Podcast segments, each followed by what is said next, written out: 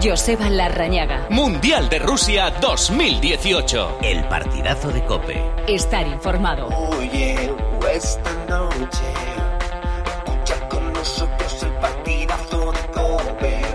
Esta noche, escucha con nosotros el partidazo. Conéctate al deporte o a toda la información. Somos tu campo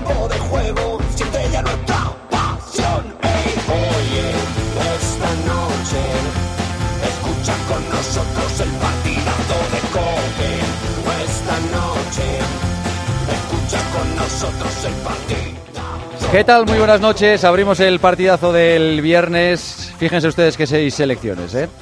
Francia, Bélgica, Rusia, Croacia, Inglaterra y Suecia.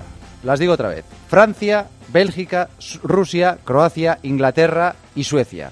Bien, pues una de estas seis va a ser campeona del mundo dentro de nueve días. Ni Alemania, ni Argentina, ni Brasil, ni España, que partían como las favoritas, ganarán un mundial que esta noche nos ha dejado el partido más espectacular en Kazán, donde Bélgica, después de una primorosa primera parte, ha podido con la pentacampeona, ha podido con la Brasil de Neymar.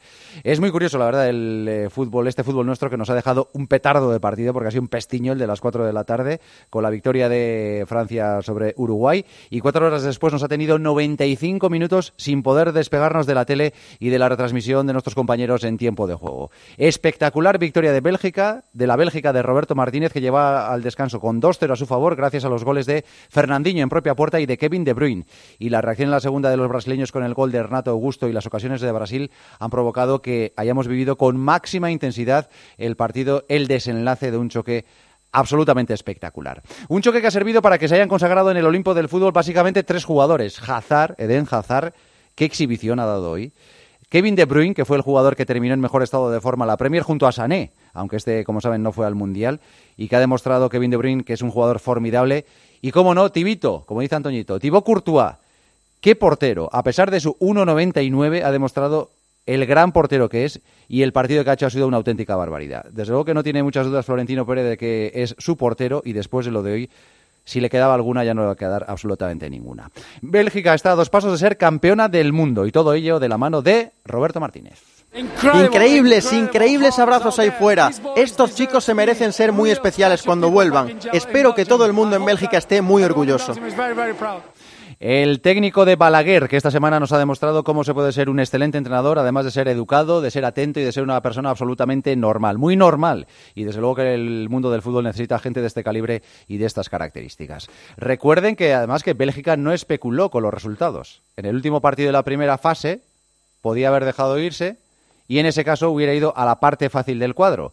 Pero dijo no a por todas. Ganó en el último partido ante Inglaterra y dijo que venga el que venga. Primero fue Japón, y vaya partido que remontó cuando lo tenía prácticamente perdido, y hoy ha sido Brasil, la gran favorita, su segunda víctima. Bélgica que va a jugar la primera semifinal el martes a las 8 de la tarde, y Brasil se queda con las ganas. Y enfrente, Bélgica tendrá a otro equipo que ha crecido muchísimo en este Mundial, la selección de Francia. A medida que ha ido evolucionando el Mundial, el equipo de Didier Deschamps se ha mostrado cada vez más solvente. Hoy no ha tenido problemas para superar a Uruguay. Ha ganado 2-0. Han marcado Barán y Grisman este segundo gol, el de Antoine Grisman, gracias a la colaboración de Fernando Muslera, porque las manos blandas del portero, del portero Charrúa, han sentenciado este partido. Y Didier Deschamps ve a los suyos cada vez mejor.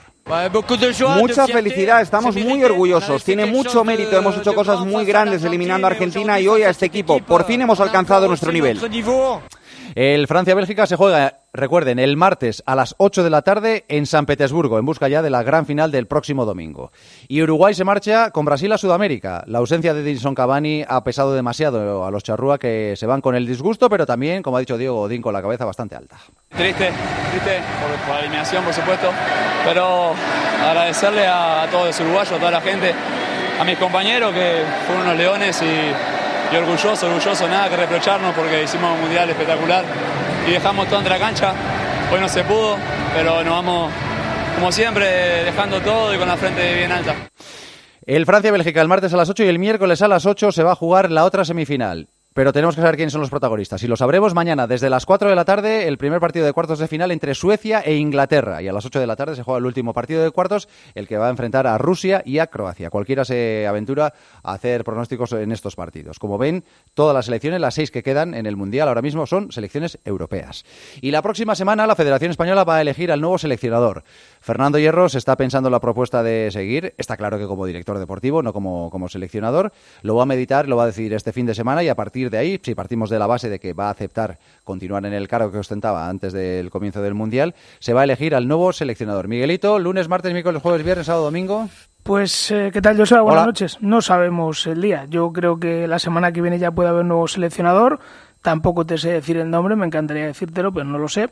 Y la noticia es esa, ¿no? Está descansando, tomándose un respiro Fernando Hierro después de ese ajetreado mundial en su tierra, en compañía de su familia mantuvo una primera toma de contacto esta semana con el presidente Luis Rubiales y la próxima semana se van a ver las caras para tomar una decisión definitiva y saber si Fernando Hierro va a seguir perteneciendo al organigrama de la federación. A partir de ahí, pues eh, probablemente antes de que acabe el Mundial tendremos un nuevo seleccionador. Recordemos, Joseba, que hasta el próximo 8 de septiembre Liga de Naciones no vuelve a escena la selección, jugará en Wembley contra Inglaterra. Todo esto en cuanto al Mundial, pero ya saben que hay asuntos que están en lo más alto de, la actualidad, lo que son las coincidencias. Hoy, justo hace nueve años, el Santiago Bernabéu reventaba para asistir no a un partido, sino a esto.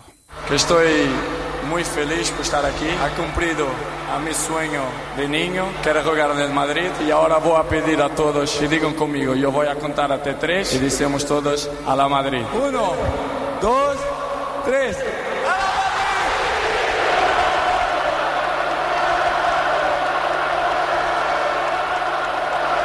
90.000 personas se daban cita en el estadio de Chamartín justo hoy hace nueve años. Así era recibido Cristiano Ronaldo casi casi con honores de jefe de Estado si no lo era más. Pues nueve años después se están atando ya todos los flecos para ejecutar la salida del Madrid del jugador portugués. ¿Y en las últimas horas qué ha pasado, Miguelito? No hay grandes novedades. Está a la espera por parte del Real Madrid de recibir la oferta formal de la Juventus, que hoy ha emitido un comunicado diciendo que evidentemente están echando números, están echando cuentas para fortalecer la plantilla y posiblemente la próxima semana pueda haber novedades. La Juve confía en que Jorge Méndez eh, pueda reducir la operación a esa cifra, a 100 o 120 millones de euros como mucho. Y sobre todo vamos a ver los flecos, ¿no? Porque el Madrid quiere despedir con honores a Cristiano Ronaldo, es un futbolista histórico, nueve años se cumplen hoy de su llegada, máximo goleador, y según ha confirmado Manu Sainz, periodista de AS, eh, cercano a Cristiano, parece que el portugués no está muy por la labor de despedidas, así que veremos a ver cómo se formaliza todo la próxima semana, y en principio parece inminente, aunque no tanto, la Juve confiaba en que incluso mañana podía ser presentado, hay que esperar un poco más, pero igual la próxima semana hay noticias. Parece que el jugador opta más por eh, hacer público un escrito y ya está, y marcharse Sí, sí, sí, ya te digo que, bueno, eh, visto lo visto recientemente en la historia del Madrid con jugadores históricos que no salieron como debían, el Madrid sabe que Cristiano Ronaldo es un jugador pues que puede mirar a los ojos directamente a Alfredo Di Stéfano, es un jugador histórico, pero ya te digo que, Cristiano Ronaldo no está muy, muy por la labor. Eh, eso sí, si Cristiano sale por las buenas, pues eh, se facilitaría su salida después de su petición de salir y reducir esa cláusula que recordemos sigue siendo de mil millones de euros y si pretende salir por las malas pueden empezar a aparecer problemas. Hoy hemos sacado los micrófonos del partidazo a la calle para saber cuál es el sentir de los aficionados madridistas y como siempre hay de todo, pero cuando decimos que hay de todo también se incluye cierta sensación de hartazgo ¿eh? por parte de muchos seguidores del Real Madrid, lo que provoca que, muchos den el visto bueno a la salida de Cristiano del club del conjunto blanco. Al margen del fútbol, tenemos eh, interesantes noticias, sobre todo, no al margen, todavía dentro del fútbol, pero en este caso en el mercado, porque eh, nuestros compañeros de Cope Valencia, por ejemplo, han asegurado hoy, han informado hoy de que el Valencia ha cerrado ya el traspaso de Kevin Gameiro del Atlético de Madrid al conjunto Che, va a firmar hasta el año 2021, se van a pagar por él 15 millones más 5 variables. El Atlético ha presentado a Yuri Berchiche, lateral zurdo procedente del Paris Saint-Germain, ha firmado hasta el año 2022, va a tener una cláusula de rescisión de 100 millones de euros. El Sevilla ha presentado al portero checo Tomás Baklik. El meta ha firmado tres temporadas y procede del Basilea. El Betis ha presentado a su nuevo portero, a Joel Robles, que ha firmado hasta el año 2022. El en el Alavés, el defensa Chimo Navarro ha firmado hasta el año 2020, procedente de la Unión Deportiva Las Palmas. En el Leganés, el centrocampista Rubén Pérez firma para las próximas cuatro temporadas. Ya lleva dos eh, campañas cedido en el equipo pepinero pero ya está en propiedad en el Leganés para las próximas cuatro temporadas. Y el Getafe ha fichado al mediocentro marroquí Ayub Abou, que llega del Rayo Majadahonda. Y ahora sí, al margen del fútbol, tenemos un interesantísimo fin de semana por delante con Fórmula 1 en Silverstone, donde Vettel ha sido el más rápido. Cuidado con los despistes de Mercedes. Fernando Alonso ha sido sexto, mañana será otro cantar. Y Carlos Sainz ha sido un décimo. Y mañana comienza el Tour de Francia. Y como saben, viene precedido por el tema Frum, por el salbutamol de la vuelta, la invitación del Tour a no participar, la absolución de la UCI y la consiguiente participación. Mañana tomará, por lo tanto, la salida. Pero cuidado con lo que ha dicho Nairo Quintana, uno de los jefes de fila del equipo Movistar, cuando se le ha preguntado por ese asunto del salbutamol de Chris Froome. No es nada agradable a nuestro deporte, pues eso no es, no es bueno y esperamos que tratar de evitarlo. De todas maneras, de lo que siembras recoges. De lo que siembras recoges. O sea que el mensaje es de calado, ¿eh? Parecía que Nairo Quintana iba a salirse por la tangente, ¿eh? iba a decir, bueno, pues ya, ¿eh? que se solucione el problema o que se olvide. De lo que siembras, recoges. Me imagino que Chris Froome mañana, cuando esté en el pelotón, le pedirá explicaciones. O no, o se las pedirá ya cuando llegue la, la, alta montaña en el Tour de Francia. Y tenemos marcha en marcha en Wimbledon. Mañana se abre la jornada para Rafa Nadal en el primer turno ante Alex Miñor. Hoy Federer ha ganado sin problemas. Y como todos los viernes, tenemos el campo del gas con Jaime Iguarte y con el director. El director, por cierto, que ya está en su retiro malagueño.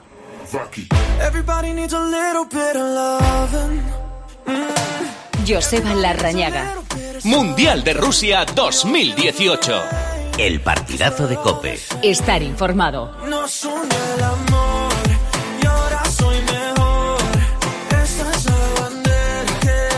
Nos vamos desde Madrid, desde España hasta Kazán, donde se ha jugado el Bélgica 2, el espectacular Bélgica 2, Brasil 1. Y nos pide paso ya con urgencia Germán Dobar. Hola, Germán. Sí, hola, yo soy muy buena porque estoy con Ana Janusay. Eh, le conoces bien, futbolista Sí. de la Real Sociedad. Qué virguero es y está encantado de la vida porque Bélgica ha eliminado a Brasil. Andan Janusay, enhorabuena, ¿eh? Sí, muchas gracias. Eh, un partido mucho importante. Eh, nosotros estamos un equipo muy fuerte, en- es el pri- principal. Bueno, la primera parte ha sido una pasada. Habéis pasado por encima de Brasil. En la segunda tocó sufrir, pero el partido que habéis hecho ha sido magnífico, ¿eh? Sí, nosotros sabes que la segunda eh, parte es eh, un segundo parte muy muy difícil porque los brasileños vas a atacar mm, más. Nosotros jugamos en el contra. Contra ellos, sí. Sí, en- no sabes eh, eh, qué haces eh, antes del partido, en- es el más importante. Oye, la última. Imagino que ese vestuario sería una pasada, una felicidad completa ahora, porque habéis eliminado a Brasil, que es la pentacampeona, y a partir de ahora soñar, porque esta Bélgica, con los rivales que hay, puede ser campeona del mundo. Sí, tenemos un equipo, un equipo muy bueno, con mucha, muchas cualidades, un equipo con muchas eh, mentalidad también. Gracias, Janusay. Ahí está. Janusay, el futbolista de la Real Sociedad, que evidentemente está encantado de la vida, como todos los belgas que han dejado en la cuneta nada más y nada menos que a la pentacampeona, la verde amarela, en un partido, Joseba, magnífico de los belgas en la primera parte, con un Hazard sublime, con un Courtois perfecto y que ha significado que esta selección ahora sea gran candidata al título. Vamos a ver qué pasa contra Francia, pero a partir de ahí, cuidado con los belgas, ¿eh? Claro, es cuidado que con los belgas. Estábamos haciendo antes memoria, Germán, el, el España 3, Portugal 3 nos pareció un partidazo, el Argentina, o el Francia 4, Argentina 3 también nos pareció un partido, pero este ha sido hasta el momento el partido del Mundial, ¿eh? A mí, para mí, yo se lo decía a Paco en tiempo de juego, para mí este ha sido el partido del Mundial. Es cierto que el España-Portugal estuvo muy bien, es cierto que hemos visto ahí seis goles, pero para mí, la primera parte que ha hecho hoy Bélgica, Bélgica, con Lama exacto. pegando gritos ahí, lo que hemos visto en la primera parte de los belgas y la segunda parte asediando Brasil con un Courtois imponente, para mí sin duda alguna es el partido del Mundial. Y te digo más, creo, Joseba, que va a ser el partido del Mundial. O sea, pase lo que pase a partir de ahora, porque tenemos este Bélgica-Francia, tenemos por el otro lado lo que caiga y luego tenemos esa final. Pero para mí va a ser difícil superar este partido. Creo que hemos estado y hemos vivido ante el partido del Mundial sin ninguna duda. Sí, señor. Has hablado de, de Hazard, has hablado de Courtois, podríamos hablar de, de Kevin De Bruyne y, y precisamente lo que le faltaba a Bélgica era que conjuntar un poquito y hacer un poco más labor de equipo, ¿no? Con unos jugadores que a nivel individual tenían una calidad extraordinaria. Ya se puede decir Sí. que ha dado ese paso después de superar el, el partido contra Japón, que casi casi fue más difícil que, que el de hoy. Sí, tal cual. Eh, yo creo que Bélgica hoy se ha hecho grande. Así de claro. Ha alcanzado su grado de madurez. Bélgica necesitaba una situación como esta y hoy ha demostrado que es una selección potente, poderosa y que está entre las más grandes. Ha dado ese paso al frente y a partir de ahora sacan galones y dicen los belgas, ojo, a partir de ya nosotros podemos ganar esto. Somos tan fuertes como cualquier otro. Mira, para mí la estrella del partido, se habla de De Bruyne, que, lo eligieron como el hombre del partido, el man of the match. Se habla de Hazard, Hazard es un mago, tiene un talento extraordinario, pero para mí es este hombre con el que hemos hablado hace unos minutos, porque los belgas están desfilando ya todos y evidentemente con quién teníamos que hablar tal día como hoy. Con el amigo del hermano, con Tibito, Tibú Courtois. Esto es lo que nos contaba nada más terminar el partido. Para mí, el héroe belga. Bueno, aún estamos eh, eh, satisfechos, pero creo que solo mañana nos, nos veremos que, que, sabemos que hemos eliminado a Brasil, pero eso es solo un paso más y, y queremos ir a la final. Oye, Tibu, esta es como una noche mágica, ¿no? Porque el partido que hemos vivido ha sido un tobogán de emociones y al final has sacado una mano una mano al remate de Neymar que es antológica. ¿eh? Es la parada quizá del Mundial porque ha metido a Bélgica y ha eliminado a la pentacampeona. No, la verdad que sí, yo creo que estoy muy orgulloso de mi partido también, del partidazo de todos los compañeros para empezar, que han defendido muy bien. Y cuando aún así han logrado eh, eh, Brasil a pasar, pues ahí estuve yo para para intentar parar todo. La generación dorada, que es esta Bélgica para ganar el título mundial. Bueno, vamos a intentar hacer lo, que podemos para, para, para ganar. Eh, había mucha presión sobre nosotros, estoy orgulloso que ya hemos llegado a dar un paso más que no logramos en el europeo, en el mundial pasado. Y bueno, vamos a ver qué, qué podemos lograr en el próximo partido. Joder, Germán, y escuchando además eh, a, a, los belgas, te dan una, una sensación de, de normalidad, de naturalidad, sí, sí, sí, que es impropia del, del, mundo del fútbol de, de, las estrellas. Porque has hablado en directo con, con Janusay, has mantenido una charla normal, has hablado con, con Thibaut Courtois. Todo ello de la mano de, de Roberto Martínez. No sé, eh, te da una sensación de, de bienestar el, el, el, poder hablar con esta gente y el demostrar joder, que, que, todo es mucho más normal de lo que muchas veces nos, nos, nos quieren demostrar, ¿no? bendita normalidad. ¿verdad? Es que a veces con, convertimos la normalidad en anormalidad y la anormalidad en normalidad. Y no es un juego de palabras, es, es la, realidad la, realidad pura y dura. Exacto. A veces nosotros vemos cosas que, nos parecen anormales y que son lo más normal y viceversa. Y en este caso tú ves a los belgas y son unos tíos enrollados que están absolutamente felices, que aunque hubiesen perdido, estoy seguro que se hubiesen parado a hablar con los medios informativos. Y por cierto, los brasileños ahora estamos esperando porque dicen que aproximadamente media hora más tardarán. Vamos a ver quién habla de los brasileños. Tite ha dicho ya en rueda de prensa que el hombre del partido ha sido Courtois y que ha clasificado a Bélgica Thibaut Courtois y yo coincido con Lama lo que decíamos en tipo de juego. Para mí Courtois es el mejor portero del mundo con diferencia. Solo hay uno que se le acerca, que es Oblak, que es otro porterazo, pero con distancia sideral respecto a los siguientes. Y hablamos también, ya que hacías alusión al míster, a Roberto Martínez, con Roberto Martínez. Pasó también por aquí, después de la sala de prensa, pasó por la zona mixta. ¿Sabes cómo es esto? A los entrenadores no les dejan hablar en teoría en zona mixta. Y decía, eh, que no puedo, tío, que, que, que, si me paras aquí, me haces dos preguntas, me matas, porque no nos dejan hablar. Coño, Roberto, que son dos preguntas, que es para España. Y el tío, que es súper enrollado y súper amable, nos decía esto. Eh, Roberto, el, el partido el partido de tus sueños. No, bueno, yo no he conseguido nada. Lo que soy consciente es que tenemos un grupo de jugadores que se merecen el oro, porque en el fútbol creer de que puedes ganar a Brasil es todo. Cuando bueno, la... Brasil es, es, es, empieza en la mente. Y hoy te has dado cuenta que estos jugadores estaban preparados a tomar riesgos, porque tácticamente hemos tenido que jugar un partido muy arriesgado. Y la verdad que la ejecución del, del partido, para mí, merecen que sean gente ejemplar en, en, Bélgica para muchas muchas generaciones. Oye, la primera parte ha sido excepcional. En la segunda sufristeis mucho. Tuviste que hacer los cambios ahí en el minuto 80 al final porque Bélgica se había superada por Brasil. Pero la primera parte es antológica, es libro, es de manual. Sí, yo creo que el, la energía eh, es muy. Eh, la primera parte necesita mucha energía y si pierdes el balón, nosotros somos un equipo que tiene mucho el balón y que está acostumbrado a tener mucho el balón. Y en la segunda parte nos costó un, un poquito, pero es ahí donde dices, tienes mucha razón. Cuando quieres ganar a Brasil, tienes que, que ir más allá del tema táctico y del tema técnico. Es, es con corazón, con creencia, con ayudas y eh, después esperando que Thibaut Courtois demuestre lo que es el mejor para mí, el mejor portero del mundo. Y cuando eso como equipo responde así, se le puede, se le puede ganar a Brasil. Y la última, Roberto. Eh, oye, ¿quién dice que este ha sido el partido del Mundial? Este Bélgica-Brasil que ha sido el partido del Mundial. Imagino que tú dirás, bueno, el partido del Mundial será el siguiente, contra Francia, o la final que ojalá sea nuestra. No, te tengo que decir que sí, en el fútbol siempre hablamos del, del siguiente partido. La verdad que este, cuando juegas en, en un Mundial contra Brasil, tienes que, tienes que verlo como partido del Mundial porque están número dos del, del ranking del mundo, nosotros somos el número tres, entonces ya directamente es un partido especial. Pero para nosotros mentalmente jugar contra el equipo de la camiseta amarilla que tienen pentacampeona, la verdad que mentalmente es el partido mundial. Gracias, Robert. A que son una gente extraordinaria, Desde Joseba, luego, son unos cracks. Y yo me imagino ahora, porque estoy viendo aquí a los periodistas, y estoy viendo a los futbolistas desfilando con una felicidad asombrosa. Yo no me quiero ni imaginar a esta hora cómo tiene que estar el país, cómo tiene que estar Bélgica viendo esta generación dorada metida ya en las semifinales. Joder, qué asistencia más bonita me has hecho, Germán. Porque fíjate. eh, ¿Cómo, cómo nos compenetramos, Josebita? Sí, que tú y yo estamos esos el uno para el otro.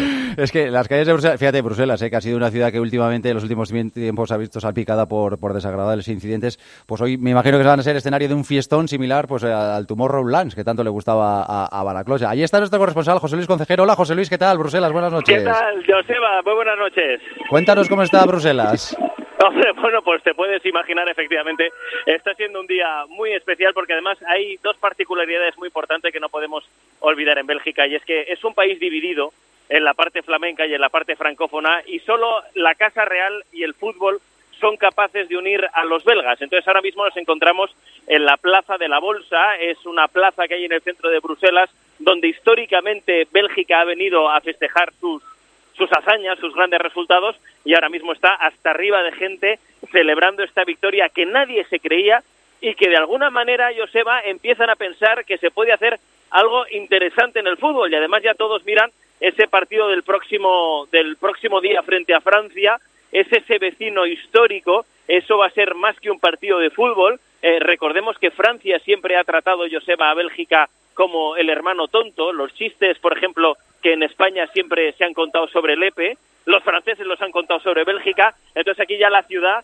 está preparada esperando ese partido tan importante, la gente está en las calles y te insisto ahora mismo que es muy complicado que esta noche los belgas se vayan se vayan a la cama, para que te hagas una idea. Oye, eh, José y el belga, la idiosincrasia del belga es, eh, tal y como lo están demostrando los jugadores, de, de- de gente absolutamente normal, no sé, que, que asumen eh, todo esto que le está pasando con, con muchísima naturalidad. Vamos a ver, el belga es eh, el, perfil del belga es una persona noble, es una persona que difícilmente te mienta, es una persona que es bastante sincera, pero es una persona sobre todo que hay una serie de circunstancias y una serie de comportamientos que, que siempre lleva a cabo, ¿no? Entonces, la normalidad del jugador belga que estamos viendo estos días, lo que decía Germán anteriormente, esa relación que pueden tener con la prensa, esa facilidad que tienen para hablar eh, con los periodistas, para hablar quizá con otros jugadores, es algo que se lleva a cabo en el día a día en las calles. Sí que es verdad que este es un país muy peculiar, Joseba, este es un país raro, eh, siempre se ha hablado de que Bélgica es un estado fallido, siempre sí que es verdad que aquí hay una diferencia entre francófonos y flamencos, que para que te hagas una idea, Joseba, estos días los cánticos son en inglés porque no quieren generar polémica entre el idioma francés y el idioma, y el idioma flamenco. Por lo tanto, lo que hacen es cantar en inglés. O sea, para que te hagas una idea, eso es lo que estamos viviendo estos días aquí en Bruselas. Pero lo que se está viviendo estos días es muy especial y además es que es muy bonito porque todos están sacando las banderas a las calles, todos están cantando el himno, unos los cantan en francés, otros los cantan en flamenco, pero bueno, en el fondo todos los cantan juntos y la verdad es que la ciudad está especialmente bonita. Yo llevo cerca de dos años eh, aquí trabajando en Bruselas y tengo que reconocer que están siendo unos días muy emocionantes. Y ahora que España ya no está eh, peleando por esa Copa del Mundo, pues de alguna manera te estás acercando al pueblo belga porque porque están están viviendo una, un, un mundial muy especial. José Luis, a disfrutar de la noche en Bruselas. Muchísimas gracias, ¿eh? Venga, y a ver si podemos hablar el próximo día de que Ojalá. Bélgica ha ganado Bueno, a Francia. Ojalá, ojalá. ya está, si hay aficionados franceses escuchando, van a decir sí, ojalá tu prima. Eh, hasta luego, Eso. José Luis, gracias. Te eh. mando un abrazo muy fuerte. Igualmente, igualmente, te mando otro. Eh, Germán, estamos, eh, nos quedamos a la espera de que salgan los brasileños, entonces. Muy bien, estamos aguardando la presencia de los brasileños porque nos vino a advertir el responsable de prensa que en aproximadamente 20 minutos, que claro, pueden ser 20 pueden ser 40, eso es lo que dices, ¿no? 20 minutos estarían por aquí, desfilarían por aquí. Primero vamos a ver si aparecen, después vamos a ver si tienen ganas de hablar y a mí me gustaría mucho escuchar a Neymar, pero bueno, vamos a esperar, a ver si hablan o no hablan, porque ¿sabes lo que les ha pasado? Ya tenían los viajes, los billetes y todo cerrados para San Petersburgo y ahora tienen que cambiar todo para irse a Sao Paulo. O sea, nos han dicho que ya tenían el los billetes ah, sacados. O sea, ya daban por hecho que iban a jugar las semifinales y se iban a San Petersburgo. Y han cambio de planes y tienen que estar pero rotos, completamente rotos. Pero bueno, vamos a esperar un poquito. Estaba roto, pero como es amigo de Tibito Courtois, eh, porque hoy se le han ido muchos amigos de- del Mundial en, eh, ese, en esa ciudad que tanto le gusta nombrar, Nizhny Novgorod, Estaba triste Antoñito hasta que Bélgica ha Antonio ganado. Ruiz. Antonio Ruiz. Antoñito. Antoñito, hola. Hola, Hola. eh, Joseba. ¿Qué tal, ya, desde el, ya desde el aeropuerto de Nizhny Novgorod, Sí. donde en un par de horas vamos a tomar el vuelo de regreso. Mira que lo está pasando Germán eh, en Kazán. Con tu amigo Germán es único, tiene una marca indeleble que le singulariza y es un narrador único y un reportero excelente. ¿Cómo te quiero, Antonio? De verdad. Es que si te quisiera más, podría saltar por los aires ahora mismo. Y tú sabes que te lo digo de verdad desde el corazón y eres un reportero excepcional. Es normal, el, el- el- el oyente tiene que entender que esto es normal en gente que lleva mucho tiempo sin verse. Llevan muchos meses, Sí, muchísimos es meses verdad, sin verse. es. Pues escucha, pues- Entonces, pues- pues las ondas son las que, ahora- las que están fortaleciendo este tipo de relaciones. Oye, eh, que llevamos como un mes sin vernos, ¿eh? Sí, eh, Antoñito, un mes, ¿eh? sí, es duro esto, El ¿eh? primer día o el segundo y luego ya fuera. Nos separaron, ¿eh? Nos Claro, duro. separaron. Y somos y tú y yo que somos como, como mellizos y nos han separado al nacer. O sea, es que ha sido traumático. Pero bueno.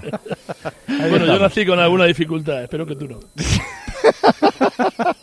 Mejor no entrar si, en si me llamas a mi dificultad, si somos los mellizos, ya me dirás. Yo, yo, yo, yo soy el difícil. Antoñito, que beso. ahora volvemos hasta allí. Gracias, Germán, hasta ahora. Que se ha ido a Uruguay y se ha ido merecidamente porque Francia sigue mejor. Sí, sí, porque fíjate que el topicazo ese de que en las previas de muchos partidos importantes donde dicen los jugadores lo- el partido lo van a marcar los detalles. Pues hoy ha sido eso, ¿no? Los detalles de un portero que para una que se va adentro como Llorí en el minuto 43, que podía haber sido el 1-1, y otro portero que Muslera, con toda la desgracia del mundo, y tampoco me voy a cebar en, en Muslera, que se mete uno que no iba para adentro, ¿no? Entonces, bueno, al final esos detalles han inclinado la balanza un partido muy justito, ¿eh? Que la cosa estaba, sí, mandaba un poco más Francia, eh, Uruguay estaba agazapado, pero más que contarte yo, vamos a abrir a los protagonistas porque, bueno, hemos tenido la oportunidad de hablar con eh, la división atlética de Francia, eh, Antoine Griezmann en primer lugar, que nos ha vuelto a atender con mucha amabilidad. A ver, estamos con Antoine Griezmann. Felicidades, Antoine. Gracias. Eh, vaya partido, ¿no? Muy justito, más que, más que nunca los detalles, ¿no? Bueno, sí, eh, una falta que mm, donde abrimos eh, la marca y, y al final pues es lo que queríamos, meter nosotros el primer gol y, y luego esperar. Estaban muy hundidos Godín y Jiménez, ¿has hablado con ellos? No, hundidos no, pero tocados sí, eh, es, el, es el fútbol, para mí me da también mucha pena porque son dos amigos, pero, pero bueno, ya, ya saben lo, lo- en lo que va esto. Tú no has querido celebrar el gol, ¿no? Te has quedado como parado cuando has visto que entraba ese balón. Sí, porque como he dicho, llevo ya ve- 20 minutos así, pero eh, en los primeros pasos en el, en el fútbol fueron ellos que me ayudaron, que me enseñaron lo bueno y lo malo de, de este deporte y, y les debo mucho. La última Antoine, ¿Francia más favorita a partir de hoy? Bueno, eh, primero las semis y luego ya, ya veremos. Eh, tenemos que descansar bien, tenemos solo cuatro días y, y, y habrá que llegar muy bien. Qué tipo más, más amable también, Antoine Sí, Griezmann, qué tipo más sí, educado y qué buenas decisiones toma. Sí, sí, y qué bonito detalle el que ha hecho hoy, ¿eh? Cuando Sí, el de ha no marcado ese gol de sí. churro, de no Esto celebrarlo por respeto, por respeto a, a los uruguayos que son sus hermanos. Hoy era bonito eh, ver cómo eh, antes del partido se abrazaban Godín, Jiménez, eh, Griezmann, Lucas y luego durante el partido, pues un partido no tiene amigos, ¿no? Y al final, bueno, pues han ganado los, los franceses. Pero fíjate que otra debilidad mía, que va camino de ser el mejor lateral izquierdo del Mundial de Francia, de Francia no, de Rusia, en Rusia, Francia, sí. eh, es Lucas. Y con Lucas también hoy he tenido la suerte de, de poder hablar. A ver, estamos con Lucas. Felicidades, Lucas. Muchas gracias. Bueno, en semifinal de un mundial. Qué bonito suena, ¿no? Sí, claro, eh, precioso. Creo que, que esto es increíble para, para todos nosotros y nada, la, la aventura la aventura sigue. Ha sido un partido muy justito por detalles más que nunca, ¿no? Por esas jugadas muy puntuales, ¿no? Sí, en cuarto de final creo que, que se juega, que todo se juega eh, a muy poco y, y la diferencia ha estado pues en, en los pequeños detalles. Eh, le hemos podido conseguir eh, esta victoria y, la verdad que muy Está- estaban muy hundidos Godín y, y Chema Jiménez, ¿eh? Sí, normal. Es, pues para ellos es ¿Habéis representar, ellos? representar a su país es, es, es lo más grande que, que- que pueden eh, hacer y, y una pena por ellos, pero bueno, eh, contento por nosotros. ¿La habéis hablado con ellos? ¿Habéis visto cómo estaban? Sí, hemos, hemos hablado por, por mensaje, le deseado lo mejor y nada, que nos veíamos a la vuelta. Francia hoy es más favorito, Lucas, te dejo ya. Mm, No, yo creo que nosotros estamos haciendo un- una gran competición y, y poquito a poco pues estamos eh, eliminando a, a grandes selecciones y ahora ya pues eh, estamos en semifinal y no nos queda nada. Tu mundial tremendo, ¿eh? Sí, bueno, eh, poquito a poco, así que nada, contento por la confianza del míster y, y solo me queda pues... Gracias, Lucas Hernández, eh, sin duda uno de los jugadores de este mundial. Y luego hemos tratado de consolar a José María Jiménez, ¿verdad, Antoñito? Pero Sí, no nos sí, ha, no no- dado no nos- mucha pena. Sí, sí, sí. Me ha dado mucha pena, Ha sido me muy, ha dado cara- mucha muy pena. significativo que cinco minutos Sí. antes del, del final Sí. del partido ya se le haya visto llorando, llorando desconsoladamente, Sí. además. Sí, ya en el campo, antes de acabar. Sí, ¿eh? O sí, sea, sí, ya sí. sentía la rabia y la impotencia de que ese partido se iba. Vamos a escucharle. Estamos con Josema. Josema, qué pena, ¿no? Sí, triste, triste. Tristísimo porque el orgullo está fuera de toda duda. Siempre lo pone Uruguay, pero hoy los detalles se han valido demasiado, ¿no? Sí, eh, un detalle, la verdad que, que una pelota quieta. Nosotros siempre somos precavidos en ese, en ese, en ese aspecto, ¿no? Sobre todo en los detalles, porque eh, un detalle te define un partido. Y un detalle nos puso el partido en contra. Bueno, después ya con el segundo gol y ya se nos hizo medio difícil. Dale rápido, Joseba, que se va. Hola, José María, ¿qué tal? Eh, me imagino que pff, no hay, no hay palabras de consuelo, ¿no? A estas alturas. No, no, la verdad que no. Eh, triste, triste. Pero bueno, el fútbol es así. Eh, una de las imágenes que nos va a dejar el Mundial son tus lágrimas, ¿eh? Cuando todavía quedaban unos minutos. Ahí no has podido aguantar ya la decepción. Ay, bueno, normal, normal. De ver una, una oportunidad única que se escapó. Bueno, pero el, el Mundial de Uruguay ha sido muy bueno, ¿no? Hasta que llegó este partido. Eh, eh, llegamos a cuarto. Este, sí, sí, la verdad que estoy contento y orgulloso del equipo y el grupo que, que tenemos como humano. Pero bueno hubiese sido salir campeón. Eso lo primero. Y lo segundo, este, no, no estamos decepcionados con este, con este mundial, pero bueno, este, hay cosas para, para seguir mejorando. Pues cosas para seguir mejorando. Tendrá que seguir mejorando Uruguay, pero ha ¿Sabes sido bueno el papel de los charrúas. ¿Sabes, sabes qué pasa, Joseba? Que eh, de manera íntima y muy humilde, eh, Uruguay, los jugadores pensaban que este era su mundial. Que podían llegar, que acariciaban la manera como estaban jugando. Era, era el Atleti del mundial, un equipo que llega a la final, que lo pelea todo y que es muy difícil hacerle daño. Bueno. Antonito, eh, ¿te vas a Moscú ahora? Sí, en dos horitas exactamente volamos hacia Moscú de vuelta a la, a la base, al cuartel general ruso. Pues buen viaje, Antonito. Un abrazo grande. Gracias. Un ¿eh? abrazo. Chao, chao, chao. Alberto Arauz, ¿qué dice la gente en las redes sociales? Hola Joseba, bueno, muy pendientes del 637-230010, que es nuestro WhatsApp, y de arroba partidazo cope, que es nuestro Twitter, y muchos comentarios sobre el Mundial y también, como no, sobre Cristiano Ronaldo. Dice un oyente, buenas noches, espero que los fichajes del Real Madrid para la próxima temporada sean Courtois de portero, Mbappé de delantero y Hazard, únicamente esos y ya está. Otro dice que ahora Neymar ya puede tirarse todo lo que quiera, pero en la playa... Jorge dice, me da que no es lo mismo fichar ahora Neymar y pagar 300 kilos que si fuera deslumbrante campeón del mundo. Es el momento, Florentino. Otro dice que otra gran gestión de la Real Federación Española de Fútbol, no convocar a Lucas Hernández. Y por último, dice un oyente, ¿cómo se nota cuando un equipo tiene un entrenador que sabe leer los partidos? Tener gente para salir rápido a la contra. Nosotros, con Busquets, Silva, Iniesta, Coque, Isco, ninguno tenía velocidad. Bueno, en algún momento de la retransmisión de tiempo de juego le hemos dado también a, Roberto Martínez, ¿eh? que no hacía los cambios, que estaba esperando demasiado, que el equipo se estaba resintiendo mucho, que la condición física había bajado y estábamos ahí dándole. Dándole. Bueno, al final le, le ha salido bien la cosa. Las 12 y 2 horas menos en Canarias, enseguida abrimos el tiempo de opinión en el que hoy tenemos un oyente nuevo. Afortunadamente, y estamos muy felices por ello. Y lo mejor de todo es que, aunque vaya a oír el tiempo de juego, no va a entender absolutamente nada. Y es lo mejor que le puede pasar. Como todo lo que le vaya a decir su padre a lo largo de su vida. Cuanto menos caso le haga, mejor. Porque haya nacido Hugo, el hijo de Angelito de García y de Balba. Y ha salido todo estupendamente bien. Así que estamos súper felices. Felicidades a la pareja y bienvenido a este mundo al pequeño Hugo. Las 12 y 3, hora menos en Canarias, tiempo de opinión en el partidazo, en la sintonía de la cadena COPE. Joseba Larrañaga. Mundial de Rusia 2018. El partidazo de Cope. Estar informado. De lunes a viernes, el partidazo de Cope es mucho más que deporte. Partidazo, cadena Cope, en este día en el que nos acompaña el capitán del Real Madrid, Sergio Ramos, que ya nos ha contado que se lleva 32 para, para Kiev. Estoy montando un museo y bueno. ¿Va a ser abierto al público el museo? Sí, que creo que Cinco sí. Sí, creo que sí, la verdad. Pilares de Rock FM, ¿no? Sí. ¿En el coche, en el coche sí, pone sí. Rock FM? Niños van así, en el coche. ¿Con Rock FM? Yo creo que a día de hoy no me veo, ¿no? En ningún club que no sea el Real Madrid. De once y media de la noche a una y media de la madrugada, el partidazo de Cope con Juanma Castaño es mucho más que deporte. Cope, referentes que se hacen oír. ¿En serio? ¿Las 5 de la mañana? Vamos, vamos, que ya solo quedan 500 unidades del Ford Focus actual totalmente equipado por 14.990 euros. Con motor EcoBoost, navegador, total conectividad y mucho más. Vamos al concesionario ya, que es un Ford Focus por 14.990 euros. Financiando con FC Bank hasta fin de existencias. Condiciones en Ford.es. Bricomar, el almacén de la construcción y la reforma, donde compran los profesionales, te ofrece calidad profesional y productos de las mejores marcas. Descúbrelos en bricomar.es. Ante todo, profesionales. Bricomar. Dicen que hoy en día con 7 euros no vas a ninguna parte. ¿En serio?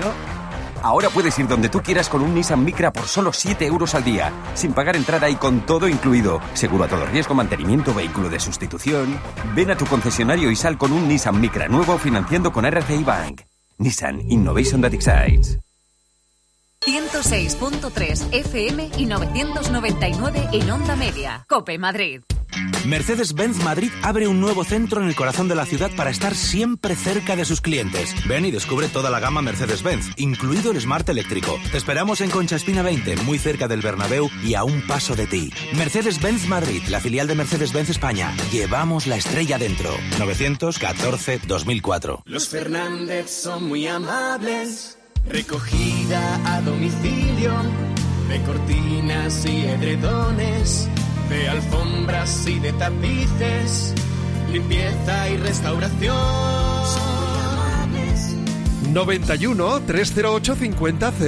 Los Fernández son muy amables. ¿Quieres comprar o vender tu coche? En Flexicar tenemos más de 1500 coches para ti. Seis centros en Madrid para ponértelo aún más sencillo. Te financiamos el 100% con las mejores condiciones. Y todo esto con el asesoramiento de los mejores profesionales del sector. Flexicar.es. Compra, vende. Así de fácil. ¡Frena que te lo comes!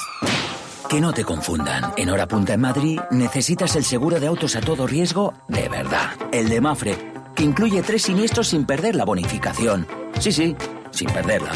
Bienvenido a tu oficina Mafre. Mafre, colaborador del acontecimiento octavo centenario de la Universidad de Salamanca.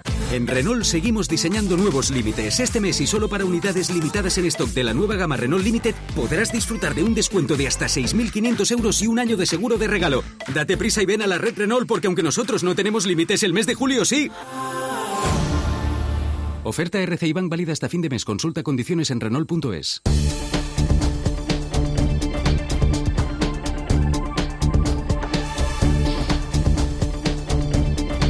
Cope Madrid.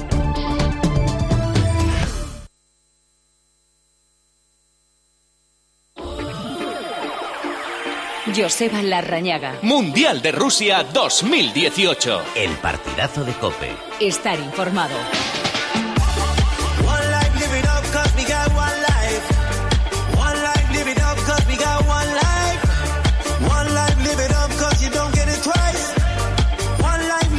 Vamos a ello, vamos al tiempo de opinión. Está Manuel Lama de Moscú. Hola, Manuel. Muy buenas noches, Buenas noches. Joseba. Está Tomás Guas en Barcelona. Hola, Tomás. Hola, guapo, ¿qué tal? Elías Israel. Hola, Elías. Hola, ¿qué tal? Buenas noches. Uy, me habían dicho que venías aquí. Estaba mirando para los lados, no te veía. Elías. Hola, hola. Hola, ahora. Digo que estaba mirando para los lados y no te veía, que me habían dicho que venías por aquí. Es que te oigo mal, Joseba. Ah, Perdóname. vale, ya. Eh, solucionamos el problema y ahora te lo digo. Dani Senabre, Barcelona. Hola, Dani. Hola, muy buenas a todos. Está Víctor Fernández en Sevilla. Hola, Víctor. Hola, profesor, ¿qué, ¿Qué tal? Buenas noches. Y está el alicaído Fernando Evangelio en el IBC de Moscú. Hola, Evangelio. Es solo fútbol. Buenas noches, compañeros. Es solo fútbol. Es, solo, es fútbol y amor. Eh, sí, Y también. sentimiento. Bueno, es. Sobre eh, todo para ti. Es un juego. Hay veces que se gana y otras veces que se pierde. Y ahora, pues a. La camisa Una que- palabra que no voy a decir. Y la es dormir- camiseta que lleva ha perdido el color y todo, Joseba. Sí. Es- Dice Manolo que es, que es vieja la camiseta. Muy vieja, la camiseta cami- es como él, Tiene, muy cuatro, vieja. tiene cuatro años. Sí, bueno, la tienes que ver con unos tiene- agujeros. vamos. Tampoco tiene 20. Bueno, agujeros, Manolo. ¿Dónde ves tú los agujeros? Ahí da, da vergüenza, descolorida, vamos. Nos da esta vergüenza pasear con el por Moscú con esa camiseta. Bueno, es lo que hay. Es lo que hay. Es de Evangelio eh, dormir arrejuntado, dormir culo con culo sin que tú tengas nada que ver. Bueno, no sé a qué te refieres, pero bueno. A Evangelio, Evangelio. Ah, vale, vale. Yo me callo, que es lo mejor en no, estos no casos. entendía por dónde me venía. de Yo verdad. tampoco. Así que es mejor seguir. no, que no entiendes. Ya tenemos la primera semifinal. Habéis sido muy belgas, ¿eh? No sé si flamencos o de, de la No, otra al parte, revés, pero... al revés. Belgas hemos sido dos, los demás santos de Brasil. Vamos, por favor, he hecho una transmisión que no sabía si era Radio Copacabana, Radio Ipanema, porque eran todos brasileños. Copacabana. Madre mía, menos, menos nadie. Si es que realmente con Bélgica, ¿quién iba? Yo. Poli que se ha cambiado a última hora y ya está. Los demás iban todos con Brasil. Y Tomás, ¿no? Si Tomás no estaba. No estaba, pero iba con Bélgica. Bueno, pero, pero Digo la yo. comisión no ha llamado. No, no, no. Yo, Tomás, he estado viéndolo. A mí me parece que sí, claro, comprendo el valor brasilero y demás, pero que Brasil es uno más.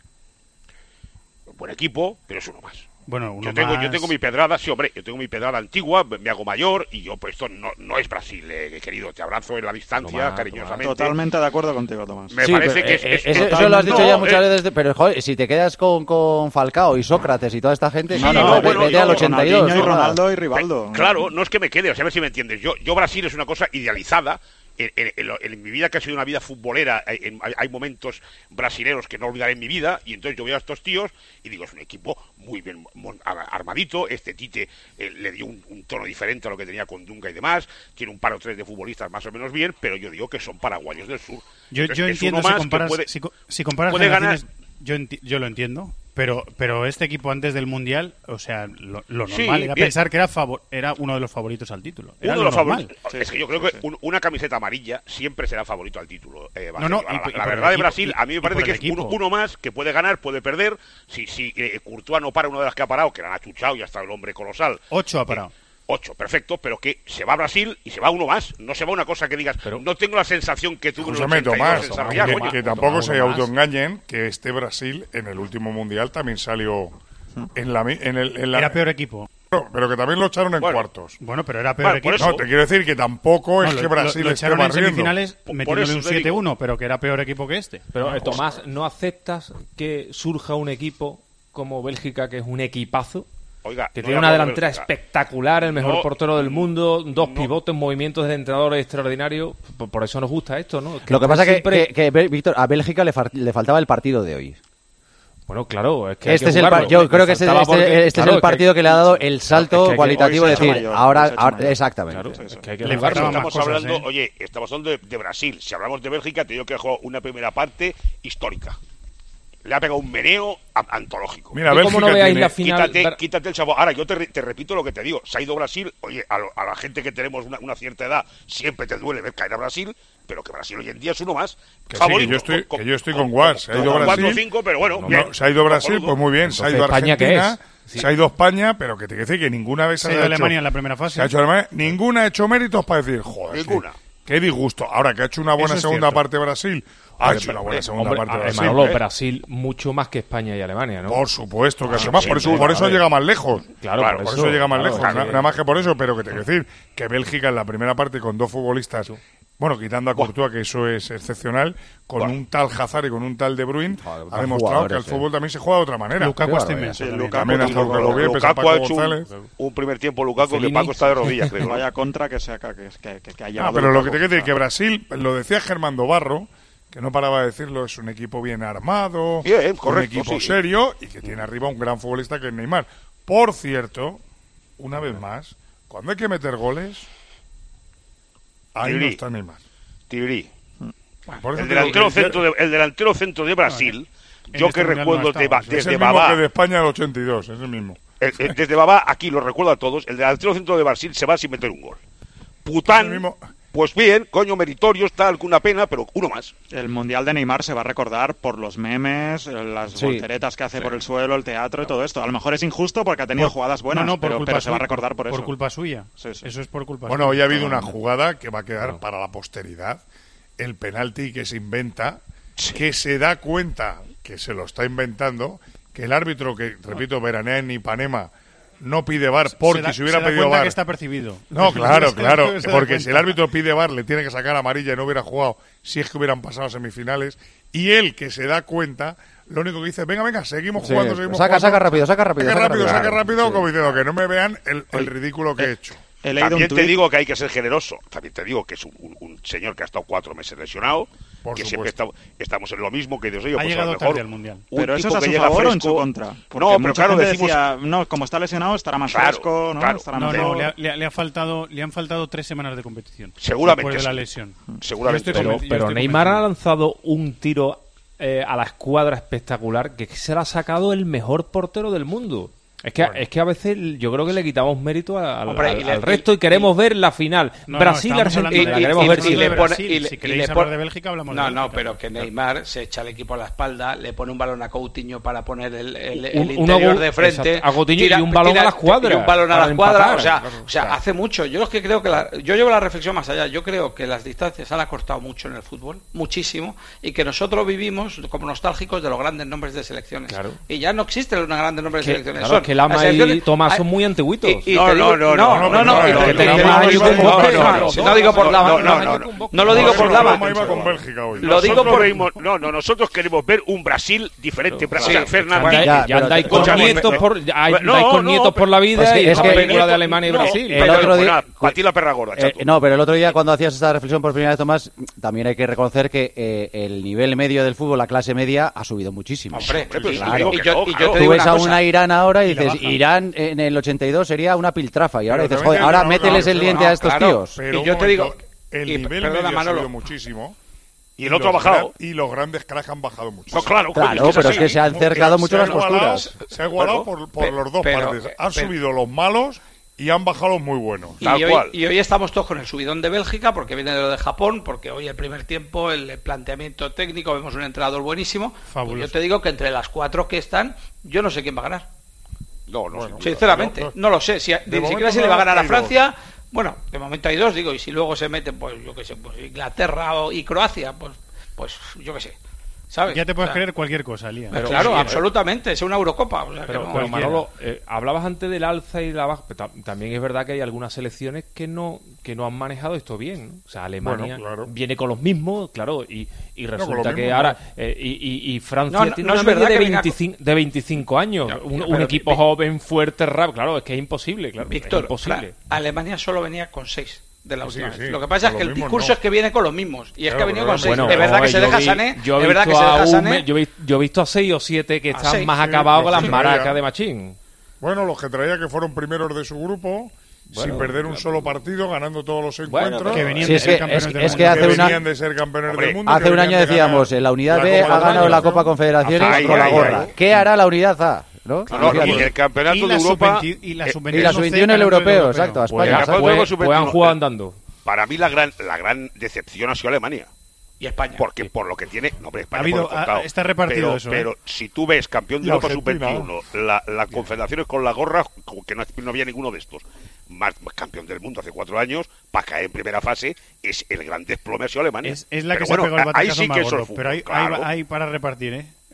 El, premio se puede Bueno, es que, como dice Elías, es que los cuatro semifinalistas pueden ser el cuadrangular de verano que se disputa bueno, ahí, el, ahí, se lo han ganado el cuadrangular. No, no, que yo no les estoy que no les estoy quitando como el, en el pinatar. de verano. Que no les estoy quitando ningún mérito, pero que digo que, que por nombres no creo que haya un solo tío en el mundo que, haya apostado, digo que no creo que haya un solo tío en el mundo que haya apostado que los cuatro que se van a meter en semifinales los hubiera anunciado antes, porque si lo ha, si ha habido uno solo, se va a hacer multimillonario. Oye, pues este eh, luego se lo voy a preguntar, pero, eh, eh, eh, el director me dijo que había apostado por tres elecciones y que y Francia y Bélgica eran dos de ellas seguro. No me acuerdo cuál era la tercera. Luego, luego se lo pregunto en el campo del gas. Ah, ah, a, yo metía a, yo metí a Bélgica, ¿eh? Yo metía a Bélgica entre las semifinalistas. Me dijo Bélgica, Francia y no sé quién más. Y la otra no me acuerdo qué era. Pero es que incluso en la valoración de la siguiente semifinal, todos descartamos a Rusia y a Suecia. Yo no descarto que mañana se meta alguna. No, no, yo, claro, ahora, ahora mismo no se descarta nada. Claro, ¿cómo a descartar nada? O sea que. Bueno, es que. Suecia, que es otro equipo inglés pequeño tranquilamente le puede meter mano a los ingleses. Es que ¿eh? fijaos, eh, decíamos al principio, Francia, Bélgica, Rusia, Croacia, Inglaterra y Suecia. Si nos dicen al principio del, del, del Mundial, de estas seis, a Francia, la podíamos poner. Francia, y yo no era muy, muy crédulo con Francia, yo no era muy no, crédulo. Y, pero... y, y, y, Bélgica, todo el mundo decía, tiene grandes nombres. Sí, nombre pero no tiene empaque, pero, le falta exacto, competitividad. Exacto, sí, sí. No, lo, que faltaba lo, lo, lo, que le faltaba a Joseba era un entrenador. No, no, no, ¿por qué con tristeza? Yo viendo partidos como el de hoy, el, el, el Bélgica-Brasil, ah, vale, joder, vale. ¿cómo lo de con tristeza? Víctor, yo lo digo como eh, autocrítica, no como tristeza. ¿eh? Ah, vale, vale, vale. No, lo habían, lo habían, claro, a mí me parece que por eso la gente se engancha a esto, ¿no? Lo que le pues faltaba a Bélgica era un entrenador que con Vilmots no tenía entrenador. Y hubo varios jugadores que tuvieron una bronca con Vilmots en el último partido antes de salir de la Eurocopa, un broncazo en el avión tremendo, el entrenador salió y ahora tienen un entrenador. Un entrenador que se ha imaginado hoy que pues poniendo a De Bruyne de y a los dos puntas abiertos y dejándolos arriba todo el rato para contragolpear, con eso le iba a hacer daño a Brasil. Y, y, al, y, y es que lo ha hecho tal cual. La, primera parte ha sido. La primera parte ha brutal, luego, parte... Tite reacciona bien. Y es verdad todo lo que habéis dicho, que los jugadores son espectaculares, desde De Bruyne, ese azar, Lukaku, el portero es impresionante, pero también... ¡Han nacido! Pero para ganar esto también hay que tener un poquito de suerte. En la segunda parte se vienen abajo. Pero para todo. Elías, para ganar en el fútbol hay que tener suerte. Sí, claro, por eso ¿no? digo, La tuvimos nosotros, La tuvimos nosotros y ahora... La tuvo los equipos que han ganado. Claro, pero si en vez de De Gea está Courtois, pues hay más posibilidad de tener menos suerte. Yo en tono me da culpa eh, porque eh, yo dije... Eh, eso es un comentario un poco ventajista, Víctor. No, no, no, no, no, no. Bueno, te, voy a, hacer uno... uno. Si, si vamos a una pasarela, David Beckham y yo, posiblemente mm, las miradas vayan a Yo no quiero hablar de modelos. Bueno, eso depende. Quiero hablar de... Depende del gusto. El que ha sido elegido el mejor jugador del Manchester United por la afición del club y por los propios compañeros en los últimos tres años. Imagínate cómo tiene que ser el equipo. Es que aquí no. Eso, es otro ver, comentario Imagínate, no, no, eso es una otro comentario ventajoso. No, no, no. Eh, un equipo grande, que su mejor jugador es el portero, imagínate cómo tiene que ser el equipo. No, pero además... Bueno, pero bien de... Eso es verdad, Manolo, pero es indiscutible... No, no, este no. méritos al portero. Porque este yo no estoy. Que no estoy criticando a De Gea. Digo que el mejor, el mejor jugador del Barça ha sido Messi, el mejor jugador del Madrid ha sido Cristiano, el mejor, y no estoy diciendo que Oblak, Keylor Navas o Ter Stegen no hayan estado bien, pero que cuando en tu club, tu afición elige al mejor futbolista, al portero. Claro. Imagínate cómo tiene que ser el portero. Tú le estás atizando a Mourinho y yo, y yo te estoy diciendo que el. Re... Claro. No. Yo te estoy diciendo que el rendimiento del portero pero no es. Intachable. Pero a ver, Rata. Intachable. En, estos, en, estas últimas tres temporadas. Como el, de Keylor Navas. Pero intachable como el de Keylor Navas. Como el de Oblak o como el de Ter Stegen. Pero, lo mejor ha Messi, Ya, pero no, hagáis, pero, no, hay bromas que, oye, que la gente es adulta, que el Manchester United Football Club, durante tres años, el mejor sea el portero, es que el equipo es una coña. Es de broma. Estaba de acuerdo. Eh, eh, pero, y el portero e-, e-, es, extraordinario, porque a mí me parece que, que Dejea es un portero extraordinario. Pero, seamos, por justos. Favor. Pero seamos justos. Igual que Courtois está haciendo un mundial muy bueno y De Gea lo ha hecho lamentable, los tres años que ha hecho De Gea en Inglaterra sí, son mejores que los de Courtois. El último año bueno, de Courtois no ha sido correcto, bueno. Acordaos del Camp Nou, la que se come en el Camp Nou. No, no ha sido un buen año de Courtois. Oye, muy bueno, pero que no puede ser que el mejor sea el portero. Pero, Evangelio, ¿por qué no aceptas las críticas a los jugadores? O sea, estamos hablando del mundial usted, usted en el Mundial ha, ha, estado horrible. Yo no estoy diciendo que De Gea sea un patán, ¿no? Pero no, en el Mundial dicho, ha sido horrible. Confirmino. un, segundito, un segundito eh, que nos pide paso Germán. Eh, Germán. Empiezan a salir los brasileños, eh, Firmino. El palo ha sido muy duro, ¿no? No esperabais para nada caer ante Bélgica. Sí, un um juego muy duro contra equipo con una selección muy cualificada. Demoramos um un poco para, para acordar no primer tiempo, tomamos dos goles. Eh, de bola parada e outro. É, daí a gente tentou um pouco ainda, é, lutamos até o final, só que não conseguimos. Ha dicho Tite que el héroe del partido es Thibaut Courtois, que es el que ha salvado a Bélgica y ha clasificado a Bélgica. No, é, um excelente goleiro, claro, é, só que a gente eh, criamos no, no concluimos el gol.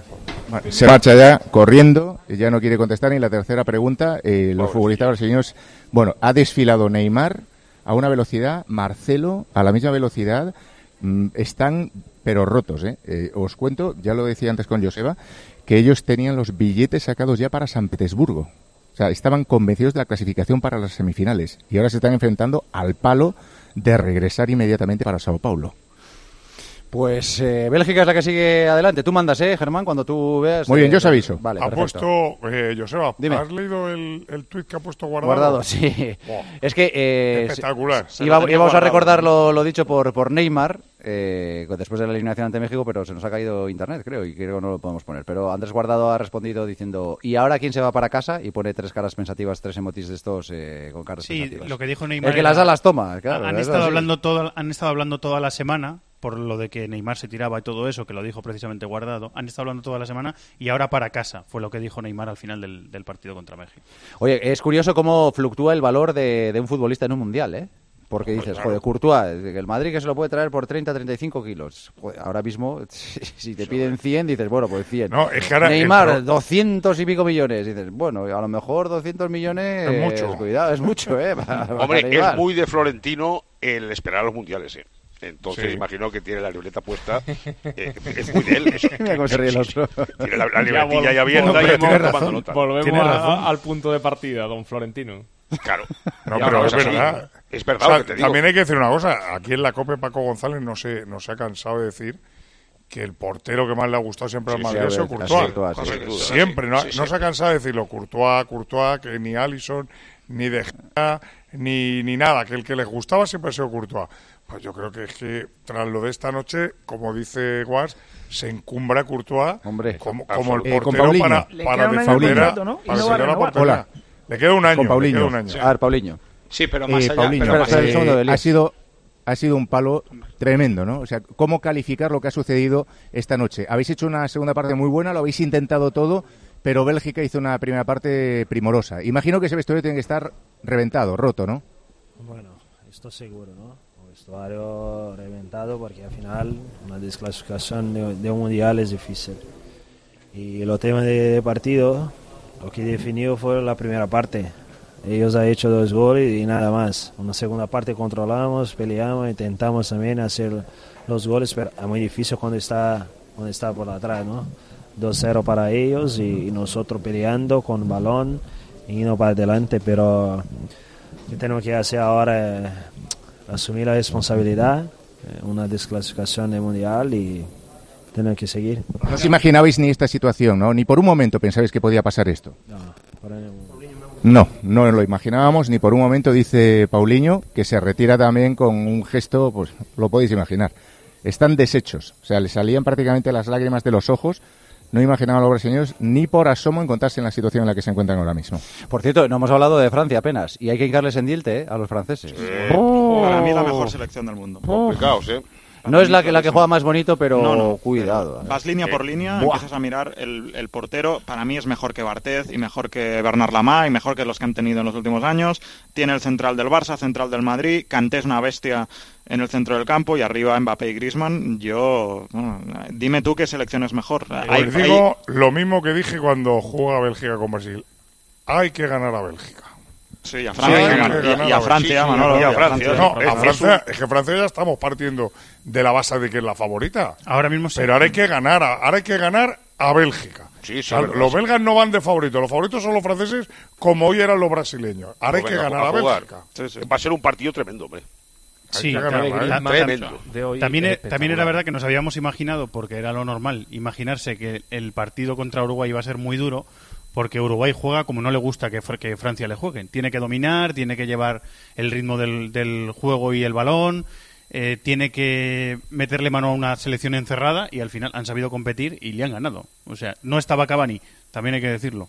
Pero anda, que nos, anda que nos ha notado. ¿eh? Claro, muchísimo. Luis, Luis Suárez estaba, Sí, estaba más que- solo que una. Y el error de Muslera. En ese partido, ya que estamos hablando de Courtois, marca la diferencia los porteros. También. Totalmente. Con 1-0, Lloris hace una parada, un remate de Cáceres Paradón. espectacular. Espectacular, abajo, sí. y Muslera le da el partido a Francia. Francia, que ha tirado dos tiros a portería. La mejor sección del mundo para Dani, dos tiros a portería. Sí, dos, sí, ¿eh? lo que quieras. Dos. Lo Bueno, que decir, ha- ganado que un que partido... no, Oye, que no estoy Japón- diciendo que no se haya- no Japón tiró que no se haya 25 veces y perdió. Eh, Claro, que no sí, estoy diciendo que claro. no se merezca ganar. Digo Mm. Que ha tirado dos veces. Pero, Manolo, A lo mejor Uruguay- van a necesitar más para ganar a otros, ¿eh? Bueno, a lo mejor tira más en otro partido. Bueno, Es que contra Argentina ocasiones a Uruguay, Uruguay... Tiro más, ¿eh? Difícil, sí, ¿eh? pero Argentina, que es muy mala, metió tres también. Pero el momento en que entra el 2-0 se acabó el partido. O sea, Uruguay son cuatro patas del banco. Le ha faltado una. De hecho, es cae. que les ha costado muchísimo hasta recuperar el balón. O sea, la hombre. tenía Francia y es que no eran capaces de recuperarlo. No había convencimiento, hombre. Ellos sabían que entraban al Se acabó matadero. Uruguay, con el segundo se acabó. Y la, el que- lesión de, la lesión de Cavani los mató. Por cierto, ya que está Víctor ahí que sabe de porteros, me gustaría entrevistar sobre, día- sobre todo un- de porteros malos. Correcto, me gustaría un día entrevistar a Pepe Reina para que nos explicara el- el- los, los esta- las curvas estas que hace el balón, que, que se lo hacen nada más que a los porteros malos, porque a los Sí, buenos como a porteros Courtois no le hace balón. Es que después del gol que, ha- que ha- que se ha tragado Muslera, ha puesto un tuit diciendo que el fútbol es espectacular, hay que buscarlo por otros lados, que ya está bien con, con estos balones que, que hacen tanto. Pero ha habido bastante peores balones que, que los de este mundial, ¿no? A, lo- a los Los porteros. Nivea, el, ja- playa. el El Jaulani, Jaulani era- aquel ese que hacía unas cosas horribles. Pero el Pero balón es el el era- mismo para Courtois que para De Gea, que para todos. Claro. El balón es el mismo. Unos, unos se lo comen y otros y no. Ha Muslera no, ha no sido, hecho extraño. Muslera no ha sido nunca un motor alemán de fiable. ¿eh? El problema es que ha puesto el cuerpo para un lado y las manos para el Se otro. le ha ido, sí, se ha ido. y- y se Ha hecho un. Carius, ha hecho un Carius. Totalmente. Eso es- el que ha hecho un partidazo es, es Griezmann, ¿eh? Lo de Sí. Griezmann ya no tiene nombre, ¿eh? Ese es que es muy bueno. Sí, pero ya hoy, Manolo, la- el partido que ha jugado hoy, cada toque, cada toque, Bueno. cada intervención era mm, decisiva. Ha parecido con sentido, tenía la- de- alucinante La el sensación que nos ha dejado Hazard en el partido contra Brasil nos la ha dejado Griezmann en el Yo partido os hablo ahora desde el, desde el plató de gol que estoy aquí en Barcelona y el debate que estaban haciendo hace dos minutos era si, eh, si Griezmann había adelantado a Messi y a Cristiano en el Balón de Oro. Es decir, que si, si Francia gana el Mundial, si el Balón de Oro es para Griezmann. Nah, porque eso, eso está entregado. Bueno, ellos, eh, Hombre, mucha gente primero Messi o Cristiano, segundo Messi o Cristiano. No, no, Bueno, no, bueno, bueno. Supongo este año- este año hay que Dos- verlo, ¿eh? dos goles ya en la final de la Europa League, ¿no? Ha, cambiado, ¿no? No ha vuelto a France Football. Ya no votan todos, eh, Manolo. ya lo ya veremos, Votan periodistas y de France Football. Uh, Oye, si votan periodistas, eh, eh, eso es lo malo. El mundial va a ser decisivo Es- para el hombre, de Oro. es que yo creo que Modric tiene opciones perfectamente ¿Cómo? si, si gana. Croacia. Eh, las doce y media, hora menos en Modric Canarias. va a votar Rakitic, Vamos a despedir a, a Germán, pero no sin antes escuchar a Neymar, ¿no? Que ya está preparado. Yo solo soy sufridor. Me ha pisado, ha sido desleal, fuera de la jugada, fuera del campo. Yo creo que él no puede hacer eso. Pero ¿qué vamos a hacerle? Ellos antes del partido han hablado demasiado y ahora para casa. Ah, esto es el, el corte de, de México. Ah, Sí, vale, hablan- vale, hablando sí, del Ayun vale, después vale, de México, ah, sí. Vale, vale, vale. Digo yo, ¿esto cuando lo ha dicho? Ya, por eso estaba viendo. No, pensaba que acababa de hablar y por eso. No, no, por eso no. Siempre dice lo mismo. Vale, pues entonces eh, no despedimos todavía a Germán. Las doce y media hora menos en Canarias. eh, han visto que ya por fin ha llegado el verano. Gema, has visto que ha llegado el verano y, Como para no. y- y el fin de semana además se anuncian temperaturas altísimas. Así que es el momento de hablar del aire acondicionado Mitsubishi Electric. Desde luego, menos mal que les tenemos siempre con nosotros aquí en el partidazo, porque además tienen máxima eficiencia energética A para ahorrar un montón en nuestra factura y además recordamos que es ultra silencioso, que cuida de nuestra salud porque filtra la contaminación y los alérgenos y encima podemos controlarlo desde nuestro smartphone estemos donde estemos. Así que ya lo sabes, aire acondicionado Mitsubishi Electric, siempre contigo. Siguen yo se va opinando nuestros oyentes sobre lo que ha sido la jornada de hoy del Mundial. Dice uno, unas semifinales sin Brasil, Alemania, Italia, Argentina, Holanda o España es para hacérselo mirar. Comenta otro, ojalá la final sea Bélgica ante Croacia y así tendremos un campeón inédito. Otro dice, a partir de un portero y un entrenador se hace un equipo, lo demás viene solo. Nos plantea una pregunta el oyente, ¿no os parece que esta Bélgica es la España de 2008? Comenta otro, Paulinho en la selección brasileña del Mundial del 94 sería el que le pone las toallas nuevas al equipo. Y por último, dice un oyente que evidentemente hay que tener jugadores, pero sobre todo hay que tener entrenador. El Betis de Setién, el Valencia de Marcelino, el Atleti de Simeone, la Bélgica de Bobby Martínez. Está demostrado que sin entrenador no vas a ningún lado. Muy bien, pues enseguida seguimos en el tiempo de opinión del partidazo. A Tenemos ver, que si hablar el Madrid, a ver si es que el Madrid tenía un cocinero ahí eh, dirigiendo el equipo. Lo que pasa es que es tan pulcraroz que no ha querido decirlo, para que no se lo note demasiado. Eh, enseguida hablamos precisamente del Madrid, tenemos que hablar también de los dos partidos de cuartos de final que se jugarán mañana, así que nos quedan muchas cosas en el tiempo de opinión del partidazo de COPE. ¿Qué estás pensando? Escríbenos en Twitter en arroba partidazo cope y en nuestro muro de Facebook El Partidazo de Cope.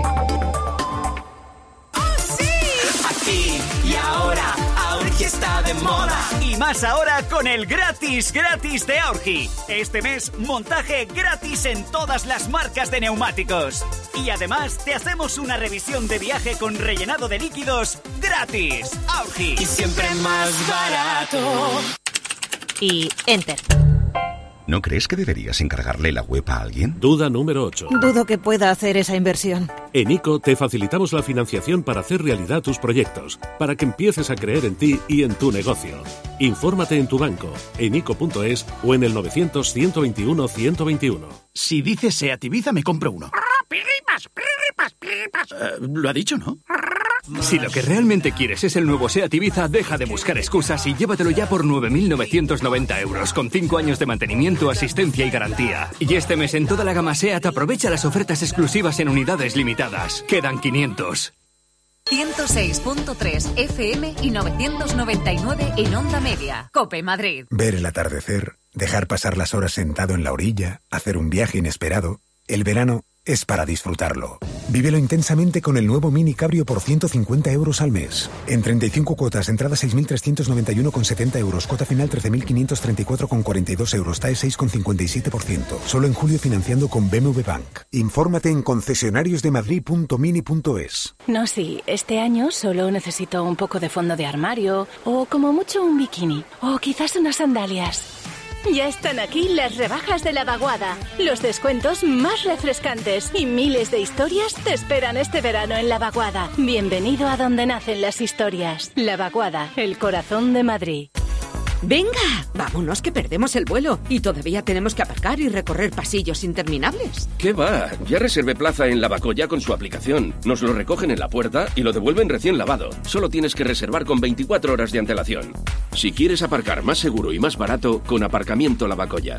Descárgate ya su app. Les traigo un licorcito de la casa auténtico de hierbas. ¿Auténtico de hierbas? ¿Sin etiqueta? ¿Y quién me dice a mí que no está auténticamente hecho con los geranios de su balcón? Si fuera auténticamente auténtico, estaría correctamente envasado y etiquetado. En bares y restaurantes, los licores siempre en su botella original. Es un mensaje de la Federación Española de Bebidas Espirituosas y el Ministerio de Agricultura, Pesca y Alimentación. Uf, Carlos, hace mucho calor, ¿por qué no pones el aire? Eh, ya está puesto. Ven al servicio postventa Citroën y disfruta de un viaje sin contratiempos. Revisa gratis el sistema de climatización y además respira aire puro con nuestro tratamiento antibacteriano por solo 29 euros, hasta el 31 de agosto. Citroën. Condiciones y puntos adheridos en citroen.es. Red de servicios oficiales Citroën de la Comunidad de Madrid. Cope Madrid.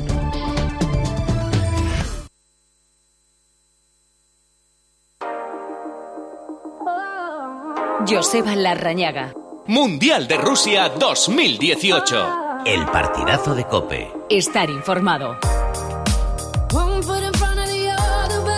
Las 12.35 hora menos en Canarias, hora más en Rusia. Eh, me dice Hugo Ballester que pasarán como mínimo 20 años, Qatar 2022, sin ganar el Mundial por parte de Brasil. El último que ganó fue en Corea 2002. O sea que señor. eh, 20 años como mínimo, eh, sin ganar un campeonato del mundo para la, la A pentacampeona. este paso 40. Y jugando mal a fútbol. Oye, por cierto, del Francia-Bélgica, ¿quién veis en la final? Yo, Francia. Ya, lo que hemos hablado antes. Yo digo que favorita Francia, pero como dije que ayer era favorita Brasil, pero digo que hay que ganar a Bélgica. Que Bélgica es un equipo que es un equipo que, tiene mucho hay que talento. ganar a cualquiera ya. No, pero que Bélgica no, que es que la gente dice Bélgica y lo dice así. Bélgica tiene un gran portero, dos genios, porque porque Hazard y Bruyne son dos genios. Correcto. Un gran delantero centro que no le gusta a Paco, que es Lukaku. Pero y luego que, tiene que trabaja como, como, como un condenado el y tío. luego está tiene- haciendo un mundial. y luego tiene Lukaku. buenos jugadores, Menier, este el lateral, que lamentablemente Sí, para no va a jugar, no sí. va a poder jugar. Oye, de Bruyne, ¿no? Compani, que no empezó y, y hoy ha hecho otro buen partido. Tiene jugadores aseaditos, porque oye, pues mira, ahí tienes al Derbeir, Bertón, con Joe Miranda, el central y capitán hoy de la selección brasileña. Quiero cerrar con el capitán, con Joe Miranda, y que nos describa eh, lo que se ha vivido ahí, porque esta situación no os la podéis imaginar. Joe, muy buenas. Bueno, eh, nosotros no esperábamos salir de- derrotado en una partida como esta, pero es fútbol. Ganó la selección que aprovechó sus oportunidades y, y hay que felicitar a la selección de la Bélgica.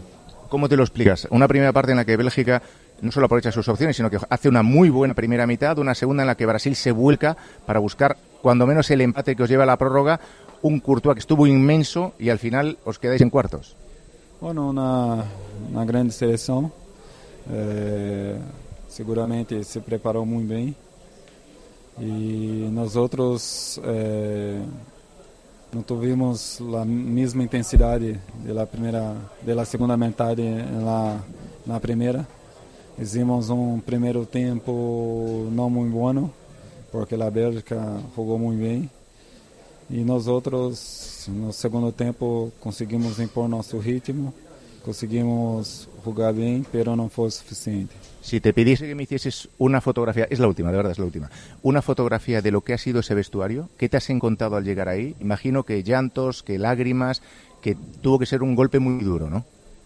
Bueno, um golpe duro, todos muito tristes, pero seguramente que hicimos de todo para remontar este partido, pero nos encontramos con una grande selección.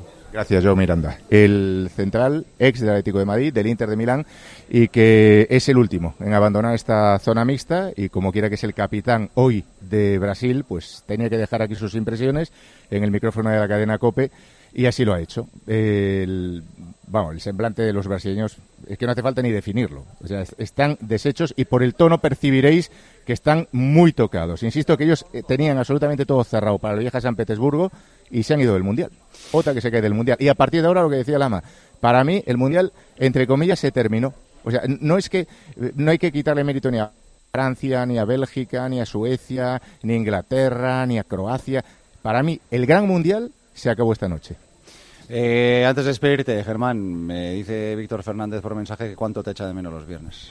No, yo, pero- Dile que yo a él también. Y, y que No, espero si os lo que podéis decir, os estáis la retomemos. Sí. No, pero yo, tengo una, yo tengo una pregunta para Lama, que está ahí al frente de toda la organización, Sí. ah, para el profesor Joseba y para, para Germán. Em, eh, ¿Las entrevistas están pagadas? No, hablo en serio. ¿Cómo pagadas? ¿Cómo si están A ver, pagadas? Es que está Germán, Germán, Germán o es Superman, ha entrevistado a tres o cuatro. ¿Pero tenías eh, dudas o qué? Internacionales. No, pero voy no, soltando no, una. no, Yo- bueno, voy en serio. yo voy tres o cuatro internacionales de. Brasil tras caer eliminado. Y resulta que, que aquí en España te acercas a un, a, a- a un tipo después de un del Sevilla Getafe. y Habla dices, con la no, no, liga, no hacemos declaraciones. No, no, y antes hemos hablado con, con Roberto Martínez, bueno, con de Courtois. Germán, con Courtois y con Pues Januzaj. pues Y con Griezmann y con Lucas. Eso, Antoñito, con Griezmann y, y con con Lucas. Roberto Martínez la y con noche antes. Jiménez. Sí, Sí, ayer, sí. antes de ayer. Entonces yo ya... Pero a tu pregunta eh, te respondo, sí, pagamos. O sea, eh, Antoñito y yo pagamos. Claro, digo, digo, Ger- digo Germán Sí, debe sí, estar sí. en taco Pero- y ha pagado a los jugadores. pero, ¿no? pero no expliques Pa- con, por, con- por con qué la pasta que no no con la pasta que nos da Lama sabes que, que, que nos nutre de, de dinero de una forma Saca el fajo, brutal ¿verdad? Saca el fajo y empieza a repartir No, pero- como yo diría Caparrós saca el taco y para adelante Pero aparte, aparte de la, aparte de la broma, es que me parece que lo que ocurre en la Liga Española no tiene nombre, ¿no? totalmente de acuerdo Es que- Bueno, ni en la Liga Española ni en la selección. Porque la selección salía a los futbolistas y era un canutazo para todos. Ah, Aquí pues hacen hasta individuales. Lo Claro, mismo, y- sin ser del país, además. Correcto. El, el Mundial siempre ha abierto... Bueno, en la selección vamos mejor que la liga. Bastante mejor. Eso No, pero sí. Miguelito, pero nosotros sí estamos en la cola porque el mundial de toda la vida siempre ha habido un, un espíritu eh, eh, absolutamente mundial. Sí. Ha, ha hablado todo el mundo, con todo el mundo y, y se han hecho cosas. De todas formas, como un mundial no hay nada, ¿eh? Claro, de siempre. Lo nuestro es, es lo que es lo, Pero, pero un mundial lo que es sería. Pero vamos a ver, eh, Miguelito, pero un mundial, No. hablar con los protagonistas en un No, mundial, pero un- un que mundial, Germán Víctor, con un 500 partido de periodistas debe ser más especial. complicado, ¿no? Pero No, un no, partido no. de mundial es Más especial para todos y para un jugador también. Ya, pero es, es un, yo Ah, no entiendo- es un eh, partido eh, más. Entiendo lo que dice Víctor. Tú eh, vas ahora a la puerta del vestuario de Brasil y te sale el capitán y te dice a, un- a una radio de España yo le voy a Quini- dar explicaciones ahora de que Pues luego hay que lo fajarse, jodido que, que estoy lo hace muy bien, y, y y el disgusto que lo llevo, pues ahí están. Luego hay que fajarse. Ah, no, eso por supuesto. Eso, pero Tenemos eso- cuatro grandes reporteros. Claro, son- es que luego son hay galgos, que sí. Hugo Ballester, Antonio Ruiz, José Manuel Oliva. Oliva y Fernando. Barro. Solo falta Jairzinho. Cuatro grandes reporteros. Que luego hay que fajarse Porque también y hay que decir ahora, como dice aquel, compruebe usted en otras radios a ver si lo hacen Sí, es igual. verdad, es verdad, tampoco es verdad. pasa nada, ¿eh? Germán, un abrazo fuerte, te queremos mucho. Gracias, No profesor. pase Eh, mucha yo a vosotros ¿eh? más sí cabe sí te las paso ahora todas en cuanto salga de aquí te las envío por fax o sea, como lo de Gea va a ser sin fax Víctor mañana, pronto volveremos a hablar querido un abrazo a todos A, ¿eh? a sus pies, a sus pies. a los tuyos amigo Oye, que enseguida hablamos de los otros partidos de cuartos, pero tenemos el asunto Cristiano Ronaldo. No ha pasado gran cosa. Eh, el multimedia Álvaro Bonrichetti está en las calles de Turín. Hola, Bonrichetti, buenas noches. Multimedia, exactamente, ¿por qué? ¿Qué tal? Joseba? Porque te acabo de ver en gol. Ah, amigo, está... ¿Qué semana se en todas está partes pegando cuando- Enriquetti? Ay, amigo. ¿Qué Cuando semana, hay, eh? cuando hay noticia hay que estar en todas partes. Claro que sí, Trinquetti. claro que sí. Don, don- En- oh, don- Engañando por tierra, María Aire. Don Trinquetti, Dios mío. Bon- Sí. Bon Trinquetti es bonito. Buen trinquete. Don Trinquetti. Sí, como si no fuera ya complicado mi apellido, encima buscando un apodo. Oye, Álvaro, ¿qué se dice del asunto cristiano en, en Turín?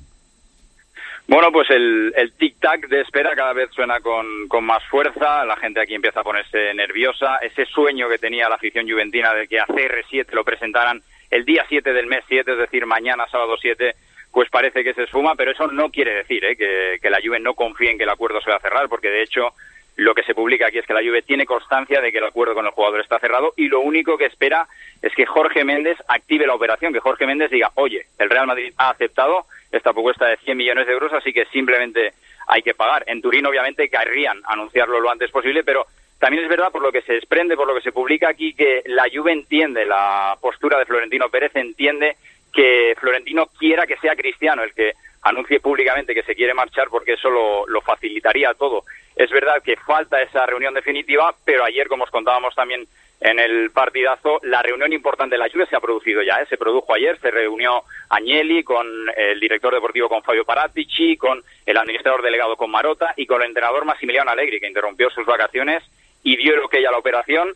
Así que lo único que hay que esperar es que se desbloquee a través de ese mensaje de Jorge Méndez y ojo a la situación de Higuaín, ¿eh? porque aquí se sigue insistiendo cada vez con más fuerza en que para dejar espacio a Cristiano, no solo deportivamente, sino también económicamente, la Juve va a tener que soltar lastre, la Juve va a tener que vender al Pipita Higuaín. Se habla de una oferta de 60 millones de euros del Chelsea, que muy probablemente será entrenado por Mauricio Sarri. Eh, Miguelito, nos decías antes que la, idea original de Cristiano era despedirse a través de, de, un comunicado y Santas Pascuas. Sí, faltan dos cosas fundamentales e importantes. Primero, la oferta formal de la Juventus, que no ha llegado todavía a las oficinas del Santiago Bernabéu, aunque evidentemente se espera que Jorge Méndez consiga esa cifra y consiga desbloquear todo, y luego el envoltorio, ¿no? El Madrid pretende que Cristiano diga públicamente que es él el que quiere dar el paso, que es él el que quiere salir del Real Madrid, como te contaba, el portugués parece que no es muy amigo de, de despedidas, y bueno, pues la cláusula sigue siendo de mil millones de euros, evidentemente, después de la petición de Cristiano de intentar facilitar sus salidas, está dispuesto a rebajarla hasta los 100, 120 millones de euros, pero habrá que esperar eh, cómo es ese envoltorio y sobre todo a la oferta de la Juventus que todavía no ha llegado. Bonri, te mandamos un abrazo grande, gracias, ¿eh? Un abrazo muy fuerte, chao. Hasta a pronto, todos. hasta luego, chao, chao, chao. Eh, si queréis decir algo al respecto, no sé si, si se puede añadir al- algo más a lo que ya dijisteis ayer. Pues fíjate que si yo soy florentino, estoy viendo partido Brasil-Bélgica, digo, ¿cómo que 100? O me dan 500 o no lo vendo. Claro, si es lo que decíamos, ¿no? De la fluctuación de los jugadores después de ver partidos como el de hoy. Sí, yo ya creo que ha publicado La Estampa, ¿no? Que es el, el diario que te es eh, propiedad de la familia... 150. Sí, la familia Agnelli, que es la misma que la de, que la de la Juve, o sea que... De todas maneras, la impresión que da es que estamos ante un nuevo Real Madrid. ¿eh? A mí me da la impresión de que esto, vamos, que eh, va a tener el, el equipo de gala del Madrid del año que viene, va a tener poco que ver con el de este. Me da a mí la impresión. Sobre todo la parte de arriba, para empezar. Sí, yo creo que es otro. o sea, Yo- acabó con la, con la Copa Europa esta última, cuatro Sigo de siendo- cinco. mm, bailarán un par de nombres, raro. ¿eh? No mucho más. Pero ¿eh? en más, defensa más, y en el centro del campo tampoco creo yo que haya una revolución. Digo que yo sigo Bueno, siendo el único raro, pero yo todavía no veo a Cristiano fuera del Madrid. Bueno, si se va, pues, evidentemente. No, es que claro, si, si se va o no se va, cambia mucho el, Hombre, claro que el Claro. cuento como el de Caperucita. Pero, Manolo, es que- eh, eh, la que- Que no te crees del todo esta historia. No, sí, no, no. O sea, evidentemente me No, creo sí, sí que te la crees, pero que, que, que no, el que desenlace... todavía no lo veo fuera. Pero Manolo, ¿300 millones dan por Cristiano? No, hombre. No, no, No, no, no va a tener 100 millones. Dan No, 100 a y ver, como mucho. A ver, a ver, voy. es la primera pregunta para que me digas que no. Eh, por eso piden 100 o 150, ¿no? Porque lo que quieren es venderlo. ¿no? Hombre, claro, yo es No, que tengo muy claro porque él quiere que es la primera vez que Cristiano se quiere ir y el Madrid lo quiere vender. Si no, no habría negocio ni conversación. vender- claro, quiere, él se quiere ir, pero el Madrid lo quiere vender. ¿no? También. Ya, pero el primer paso, el primer paso lo da Cristiano. A mí no me extraña nada que el, Claro, port- el portero, uno de los defensas, y de medio campo para arriba, dos o tres, sean nuevos en el Madrid este año. Pues seguramente. Pues hoy hemos sacado los micrófonos de Deportes Cope a la calle para preguntar a los seguidores del Real Madrid qué opinan sobre la posible, parece que más que posible, salida de Cristiano del Real Madrid. Esto es lo que nos han dicho. A mí personalmente me cae bastante mal, o sea, y soy del Madrid. O sea que por mí sí que se largue. Que se vaya, por favor. No queremos aquí gente que mendiga sueldos eh, estratosféricos. que se vaya, porque ya ha cumplido, ya se quiere ir y, y que, vamos, yo me gustaría que se fuera además. Pues yo pienso que debe de irse porque todos los veranos eh, viene con lo mismo, que se vaya. Que se quede, que se me da igual. Eh, bueno, sí, por mí que se vaya Cristiano y creo que van a incorporar a Neymar, ¿no? Por lo que dicen. Así que sería una buena, un buen cambio. Mira, si se quiere ir, se puede ir. Pues si no quiere estar, que se vaya. Que se vaya, porque no me cae bien. Hace nueve años, 90.000 personas llenaban hasta reventar el Estadio Santiago Bernabéu. Y hoy escuchamos esto. Curioso, ¿eh? Bueno, Es pero curioso. eso es como todo. que se vaya, si se queda ya te digo yo, el Bernabéu eh, ca- coreando cada gol que meta. Le ha salido Normal. rentable, de todas formas. El Madrid, pase, esto- el. Madrid en esto es un fenómeno para manejar la salida de sus jugadores. Lo hace como nadie. Yo ayer dije lo mismo. De Si esto, ocurre con, si esto ocurre con Messi en el Barça, están triturando al club y al presidente. Claro, pero No- yo, yo no en eso eh, estoy muy de acuerdo con lo que decía Juanma. eh. El, el Madrid, a pesar de todo, a pesar de los desplantes de Cristiano, tiene que estar a la altura de, de gran club. eh. Tiene que despedirle a Cristiano como Claro, pero si uno de los jugadores más importantes, si no el más importante de la Pero si no quiere, pero si, no quiere... Ah, bueno, va, O sea, si, él no quiere, evidentemente. Hombre, pero si es que ya, ya lo, ha, lo ha dicho Miguelito y, y es lo que Claro. está diciendo el entorno de Cristiano, que él no quiere porque él siente que el Madrid le empuja a la salida. Es que Claro. aquí cada uno cuenta su película. El es Madrid verdad, ¿no? es que Cristiano se quiere ir y quiere que se retrate y Cristiano o su entorno dice, no, es que aquí le están empujando a irse. Ya, pero que por el club que no sea. Que el club le Ya. ponga, le diga, mira, esto es lo que hay. Te podemos hacer una despedida espectacular, eh, Sí, que pero, merecedora de pero todos al los eh, va a posar Cristiano en el Santiago Bernabéu con Pero, todos sus pero si él no quiere, haya películas. Pero que tú, tú al menos tu parte la dejes hecha. Yo Mira, que creo cuando, que, que cuando te despiden así, te despiden como que eres un futbolista acabado. Y Cristiano, si tiene algo, es ego. Y no va a permitir que dé la sensación como que se ha acabado Cristiano. No, y aparte el equipo al que se vas. irá con rabia, con mala leche. ¿Y cómo es él? Se irá a otro sitio e intentar meter otros 50 goles. Y que Otra realmente cosa es que lo haga. 300 goles en la Juve y llega al siguiente mundial. No sé quién lo dijo el otro día, pero eh, a Iniesta le hacen una gran despedida porque es Iniesta, pero también porque se va a Japón. Si se va a la Juve a competir contra ti, a ganarte Champions y tal... No se la hacen. Eso, no, Pero, sí que Miguel- se la hacen, pero no es lo No, mismo. claro, ¿eh? eh, no es lo mismo, pero Miguelito, el próximo mundial con 37 años, joder, estamos hablando Hombre, de Superman, sí. ¿eh? No, no, pero. oye, Superman, puede- ¿eh? O sea, puede, vamos a ver. puede llegar. O sea, Sí, hombre, puede llegar, claro que puede llegar, puede llegar mi tía. Bufón con 40 se ha presentado hoy en el, Claro. en el, en el PSG. Y ha jugado, ha jugado en el Bernabéu este año dos veces. En Portugal eh. puede llegar Cristiano, porque es que en Portugal es cristiano. Si se clasifica. Bueno, exacto, ese es Ah, otro sí, bueno, que, te- que podría claro, llegar, porque él es cristiano, pero... Y en Barcelona, hola Silvia Ortiz. Hola Silvia. Hola, buenas noches. ¿Cuánto tiempo? ¿Cuánto tiempo? Miras Miguelito cómo Silvia sonríe. Ortiz, Silvia Ortiz. Miguelito. ¿cómo estás? Bien, ¿y tú? Ya veo que no me echas de menos, ¿eh? Sí, siempre te echo de menos. Sí, Una gran mujer. ni- ni- ni- seguro que no le has mandado ni un mensaje en los Nada. últimos tres años. Me tiene abandonadísima. Solo piensa en la roja. Con lo que habéis vivido vosotros, ¿eh? ¿La Roja es una señora? Olvidemos lo mejor, ¿no? ¿Cuál? Sí, sí, mejor casi. Que el domingo llega Arthur, ¿no? Sí, eh, este fin de semana, a falta del comunicado oficial del Barça, Artur Melo, Artur. Artur, Melo. El Artur más. el otro Artur de Cataluña. Claro, sí, hombre. Eh, a falta de ese comunicado oficial del Barça, ha sido el propio jugador el que en rueda de prensa ha dicho que faltan pocos detalles, que espera viajar a Barcelona este fin de semana, que va a cumplir un sueño jugando en uno de los grandes del mundo. Ha dicho que solo faltan unos detalles, así que se le espera entre mañana y el domingo para poder eh, presentarlo ya oficialmente. En esa rueda de prensa, el director eh, técnico del gremio, Andrés Zanota, ha confirmado además que el Barça va a pagar una compensación, además de los 30 millones más 9 en variables que ya habían pactado por ese fichaje, porque el Barça adelanta el fichaje, estaba previsto para enero de 2019, lo adelanta este verano el Barça porque quiere que el jugador se incorpore lo antes posible y empiece ya a adecuarse al juego del Barça, además teniendo en cuenta la marcha de Andrés Iniesta, y por tanto el Barça va a pagar algo más, no han especificado el que han dicho que era secreto de contrato, eh, así que mm, Artur va a ser la primera incorporación de este verano del Barça a la espera de, lo que pase con Lenglet. Eh, como decíamos, eh, hab- habrá más movimientos.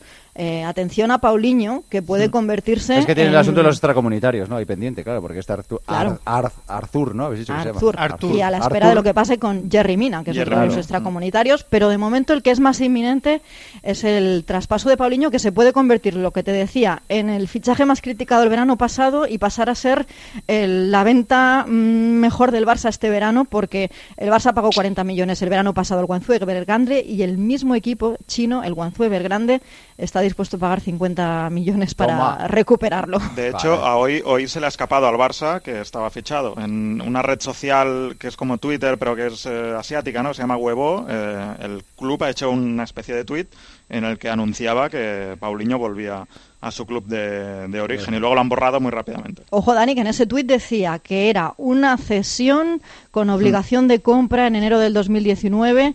No decía la cifra, pero ya el club confirma que está alrededor de esos 50 millones de euros. Oye, ¿y el Barça va, va a soltar al mejor jugador del Barça en el mundial?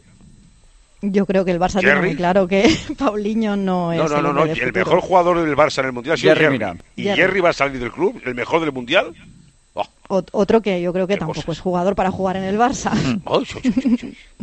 Hasta mañana, Silvia. Gracias. Un, Un beso, beso, grande. adiós, adiós, adiós. adiós. Eh, terminamos con los eh, dos partidos de cuartos de final de, de mañana. A las 4 de la tarde en Samara se juega el Suecia-Inglaterra y ahí está el gran José Manuel Oliva. Hola, Oliva. Hola, Joseba. ¿Qué Buenas tal? noches ¿Qué desde? Samara, aquí al sureste de, de Rusia. Aquí dos horas más, ¿eh? Dos horas más. Casi las tres de la madrugada. O sea que casi está amaneciendo ya.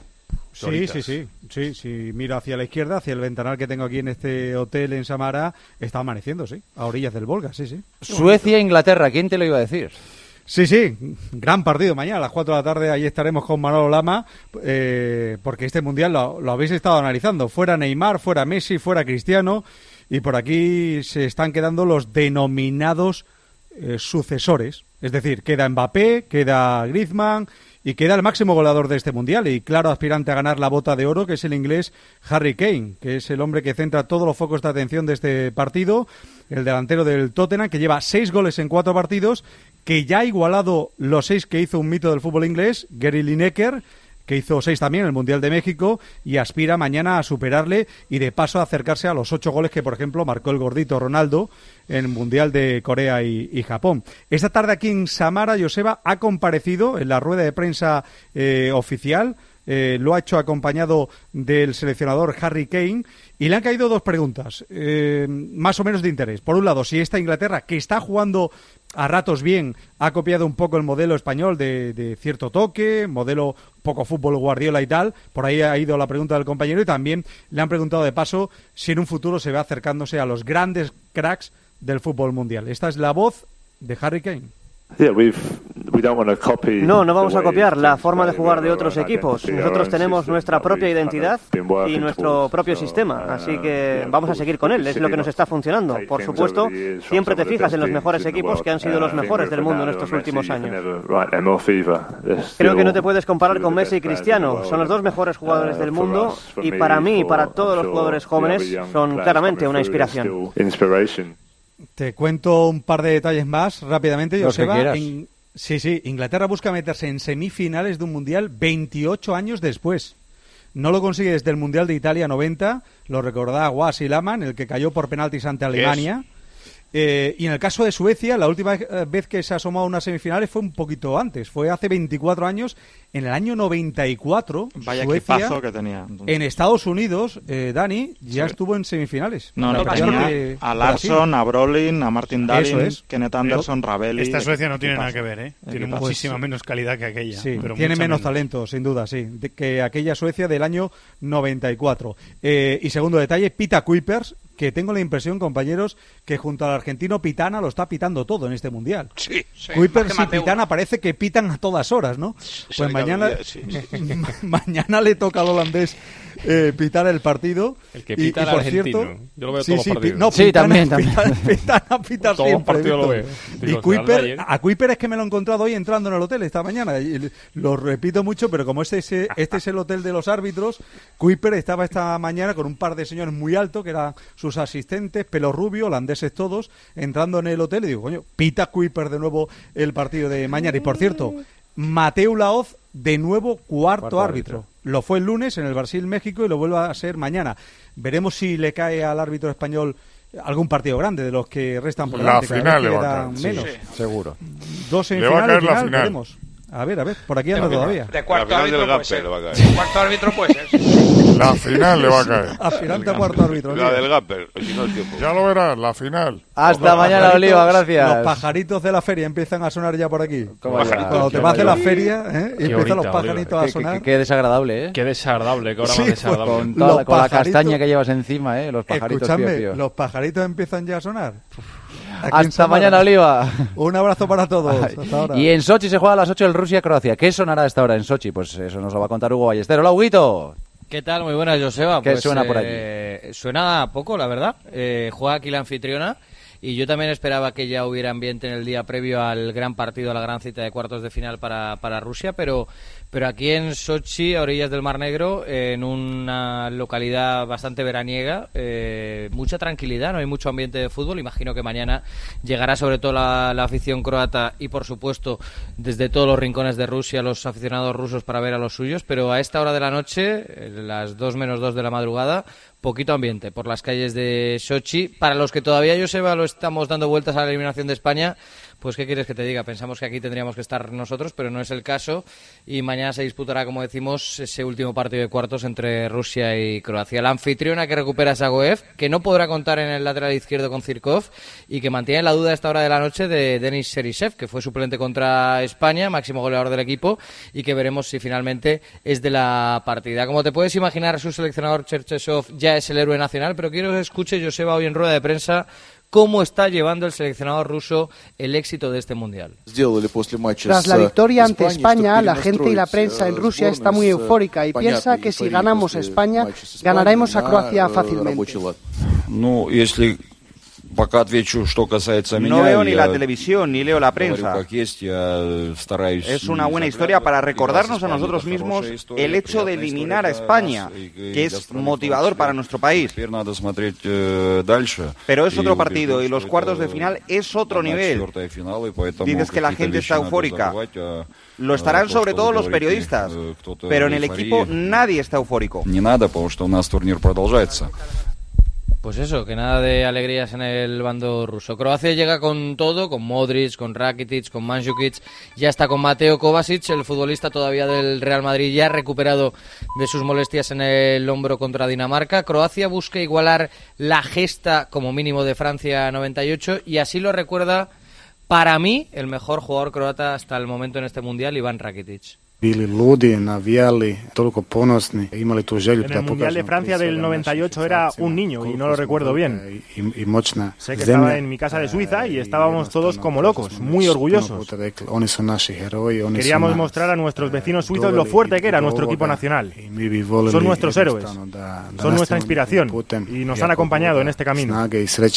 Ojalá mañana demos un paso adelante.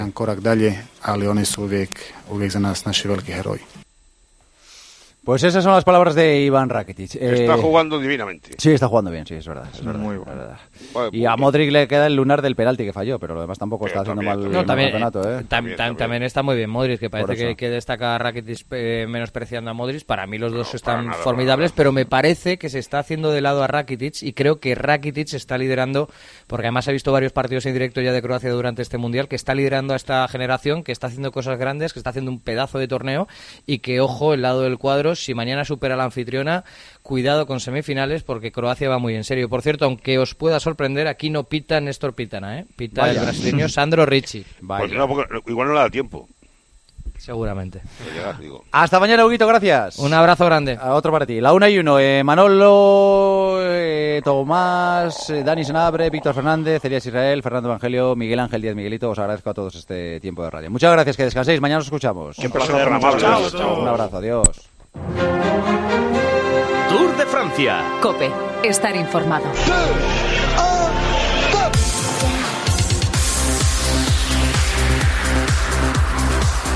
Enseguida abrimos el campo del gas, pero antes tres conexiones. La primera de ella, pues en las cercanías de Noamtier, que es eh, una localidad que está en la costa oeste de Francia, a media altura más o menos de- del país galo, porque allí comienza mañana una nueva edición del Tour de Francia. Y está ya nuestro equipo de envíos especiales con Eri Frade y Quique Iglesias. Hola, queridos, ¿qué tal? Buenas noches. ¿Qué tal, Joseba? Muy buenas. Muy buenas, aquí estamos. ¿Estáis bien? Muy bien. Eh, bueno, qué bien, qué alegría escuchar Si estamos mal a estas alturas ya. Hemos Estamos empezado. mal. Se prometen emociones fuertes después de lo que ha dicho Nairo Quintana. ¿eh? Lo ha dicho como, caga- como con quien no quiere la cosa, ¿verdad? Pero no sé, a mí me ha parecido una declaración bastante fuerte. ¿eh? Lo ha dicho sin quererlo decir, pero queriéndolo decir. Exactamente. ¿Eh? Eh, aquello de que el que siembra viento recoge tempestades, eh, en relación a los pitos que ayer tuvo que padecer Chris Froome en la presentación del Tour. Sí, no sé si será un mano a mano entre el Sky y Movistar. Tiene pinta, porque el Sky tiene el mejor equipo y eh, Movistar tiene quizá los mejores líderes, con Quintana, con Landa y con Valverde. Pero vamos a ver a partir de mañana cómo trata la gente a Froome y cómo se apaña en esta primera semana tan peligrosa eh, Quintana y compañía. Es una semana peligrosa en la que no hay etapas demasiado duras, pero luego, sí, a partir de la primera semana, el Tour nos ofrece unos perfiles estratosféricos. ¿eh? Y sobre todo hay una etapa de 65 kilómetros que tiene una pinta de, de las de romper la carrera. ¿eh? Vamos a ver, estos primeros nueve días, este primer bloque asusta mucho a los ciclistas del Tour de Francia porque si ya siempre un arranque del Tour es peligroso porque hay muchos nervios, mucha tensión en llegadas masivas como las que se esperan esta semana, eh, esto es un poco peor porque está el temido Pavé que vuelve con esa etapa, la novena etapa, la de este domingo no, la del que viene con final en Roubaix, con más de 21 kilómetros de pavé repartidos en 15 tramos, que es muchísimo y que no deja de ser un poco de circo romano y de ruleta rusa, porque te puede tocar, te puede tocar quedarte cortado o te puede tocar ir al suelo en el peor de los casos. Y esta semana, pues no tenemos el típico arranque del Tour en una crono corta, sino que es una etapa en línea, la de mañana, de más de 200 kilómetros. Eh, con ciento y pico kilómetros al borde del mar, con el riesgo que supone de, que pueda aparecer el viento lateral.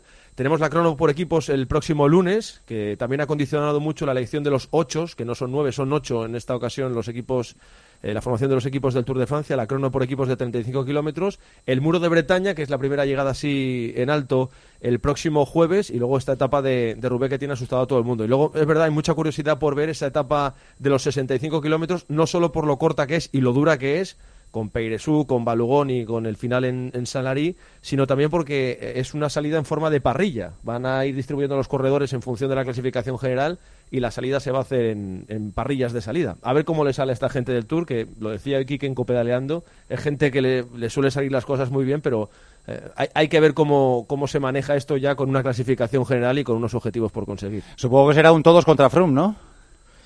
Sí, eso parece, eh, porque todo el mundo da como favorito a Froome. Eh, hay que decir que Froome ganó el Giro de Italia desde el año 98 con Pantani. En paz descanse, eh, no hay un corredor que hace doblete que gane Giro y Tour. Es decir, que no es fácil esta apuesta, pero claro, es que ganaría la cuarta grande consecutiva eh, su cuarto tour seguido, su quinto en total. Mm, es evidente que si en la cabeza ha podido abstraerse de lo que le ha pasado y que en las piernas tiene la preparación buena para este tour, es evidente que solo hay un gran protagonista y un gran favorito, es él porque es el mejor en, contrarreloj, eh, es casi casi el mejor subiendo y tiene el mejor equipo.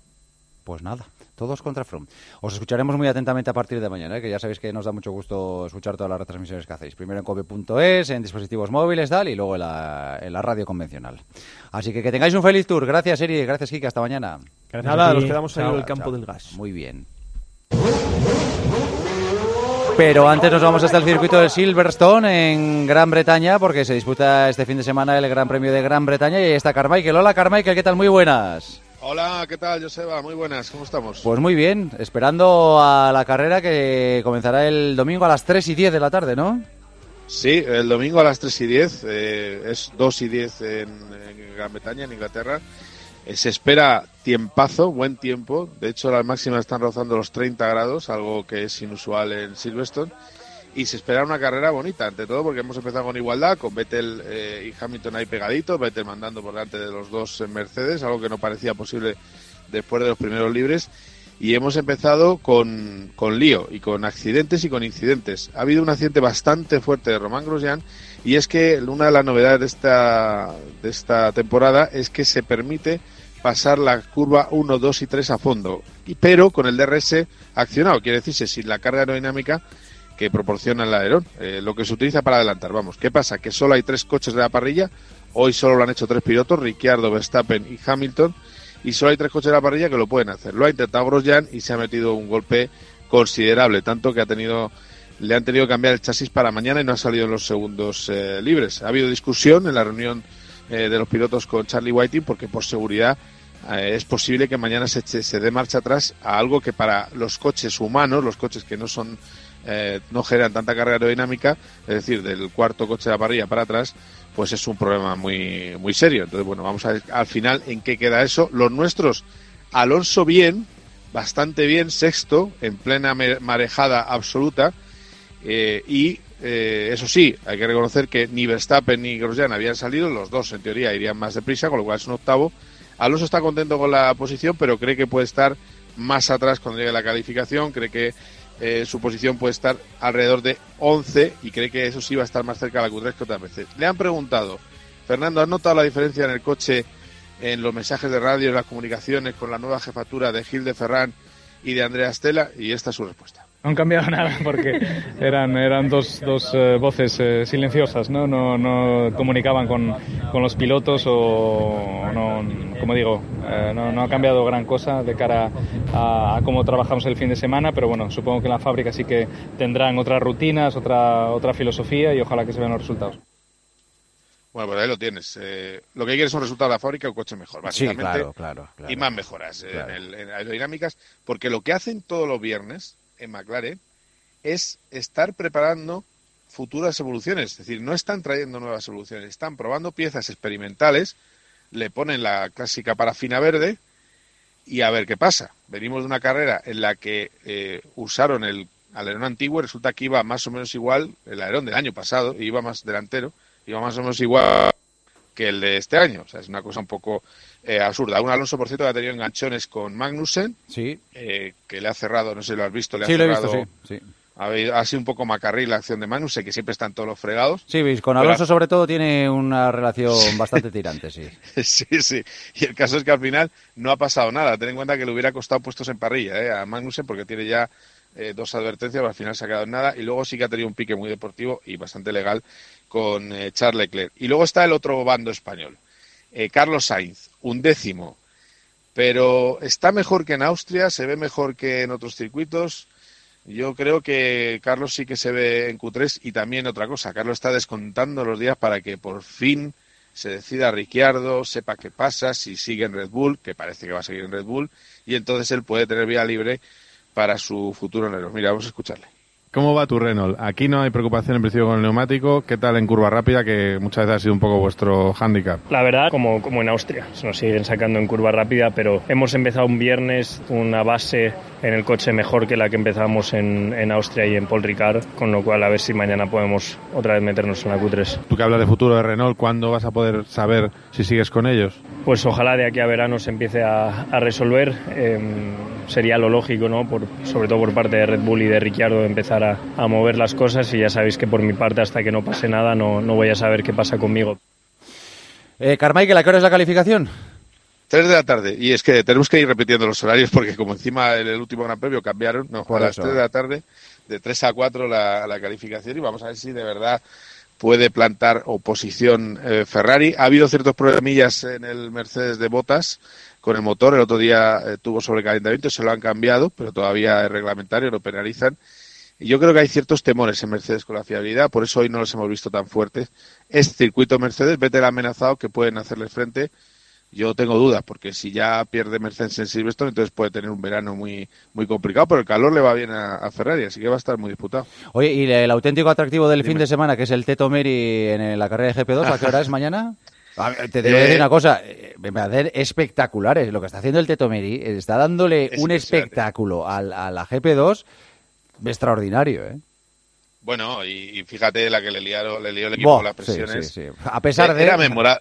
La carrera de Francia es memorable. La carrera de Francia en mojado, eh, con neumático de seco, lloviendo, eh, cómo le sacaba un segundo por vuelta a todos, cómo remontaba, cómo llega al podio. Eh, bueno, es tremenda, pero es que el otro día también estaba segundo y salía mucho, eh, salía el, el duodécimo. Eh, y además estuve, te digo una cosa, estuve a punto de, de, de empezar a hablar, mira, mira, mirar en las presiones ahora, ¿no? Que ha Sí, terminado claro. cuarto saliendo el 12. Claro. Eh, bueno, el caso es que con un juego de neumáticos le, le arrebataron un podio, pero sí que es verdad que en los otros equipos están viendo el talento del Teto y mañana le vamos a poder disfrutar, bueno, pues si esto es de 3 a 4, pues a las 5 menos cuarto la carrera larga eh, de Fórmula 2 sale décimo tercero, mm, tiene un problema de calificación, el coche no le va demasiado, le va demasiado Mejor. subirado, claro, Mejor. eh, pero, pero claro, ah, mejor que salga atrás, a ti te va la marcha. Hombre, hombre, claro, yo sí, sí, claro que salga del 14 o el 18, si ya sé que va a llegar hasta adelante, o sea que, que cuanto más tarde salga o más atrás salga, mejor, no hay problema por eso. Ya se encargará él de ir subiendo puestos poco a poco. A las 5 Sí, menos sí. cuarto has dicho, ¿no? Que es esa carrera. Sí, a las 5 menos cuarto, estar muy atentos porque hay espectáculo, que Claro Roberto que sí. Meri equivale a espectáculo. Hasta mañana, Carmichael, gracias. Hasta luego. Y la última conexión nos lleva hasta Londres, hasta Wimbledon. Ahí está Iván Alonso siguiendo la primera semana del torneo de tenis. Hola, Iván, ¿qué tal? Buenas noches. ¿Qué tal? Buenas noches, Hoy protagonismo para Federer y mañana para Rafa, ¿no? Sí, ya está en cuarta ronda el suizo Roger Federer. Le ha ganado hoy fácil al alemán Jan Lennart Struff, 3 sets, 6-3, 7-5, 6-2. Además tiene, tiene mucha pinta de que va a llegar fácil a la final porque el cuadro se le ha quedado se le ha quedado poco complicado, sobre todo con el sudafricano Kevin Anderson como principal rival, que también ha ganado hoy. En el cuadro de mujeres ha caído Venus Williams ante la holandesa Kiki Bertens en dos sets. Su hermana Serena Williams sí ha pasado ya y está en cuarta ronda, que se ha impuesto a la francesa Mladenovic. Y como decías, mañana es el plato fuerte para los españoles, los dos únicos representantes que nos quedan. Carla Suárez en el cuadro femenino, que se enfrenta a la suiza Belinda Bencic, de 21 años, y Rafa Nadal, que ya demostró que estaba con mejores sensaciones en el segundo partido que en el primero, contra el jovencísimo australiano de 19 años, Alex de Minor, que por cierto es de su madre es española y vive en Alicante y va a jugar a la una, va a abrir la pista central de Wimbledon a la una de la tarde y Carla Suárez sobre esa hora también estará sobre los emparrillados de hierba del, del All England Tennis. Muy bien, pues mañana nos cuentas, Iván, gracias, ¿eh? Un abrazo. Un abrazo. Ahora sí, el campo del gas. Joseba Larrañaga. Mundial de Rusia 2018. El partidazo de Cope. Estar informado. En Cope, el fin de semana también es información. Muy buenos días a los madrugadores del fin de semana. Les habla Fernando. Y si pasa algo, te lo contamos. Reciban el saludo de Ángel Correas en nombre del equipo de los Minuto a minuto. Eh, a mí personalmente me ha llegado a través de que mis padres lo han escuchado en la Cope. También en cope.es, en tu móvil y en redes sociales. ¿Sabes qué? Tengo un amigo que conoce a un amigo que tiene un hermano que conoce a uno que te puede conseguir un Volkswagen con las mejores condiciones. Y para este verano. Shh, pero no digas nada, ¿eh? ¿Sabes qué? Dile al amigo del hermano del amigo de tu amigo que yo ya me he hecho Volkswagen Now. Volkswagen Now. Condiciones exclusivas, disponibilidad inmediata para todos los modelos de la gama en stock y lo disfrutas este verano. Volkswagen. Guanabet te lleva a Rusia. Apuesta en el Mundial. Regístrate en Guanabet y te damos 12 euros por la cara y hasta 200 euros más al depositar. Y te garantizamos las mejores promociones. ¿Te has enterado bien? 12 euros gratis para apostar en Guanabet. Guanabet, Guanabet, Guanabet. Juega con responsabilidad. Mayores de 18 años. Términos en la web. Si dice Seat Ibiza, me compro uno. ¡Piripas, piripas, piripas! Eh, lo ha dicho, ¿no?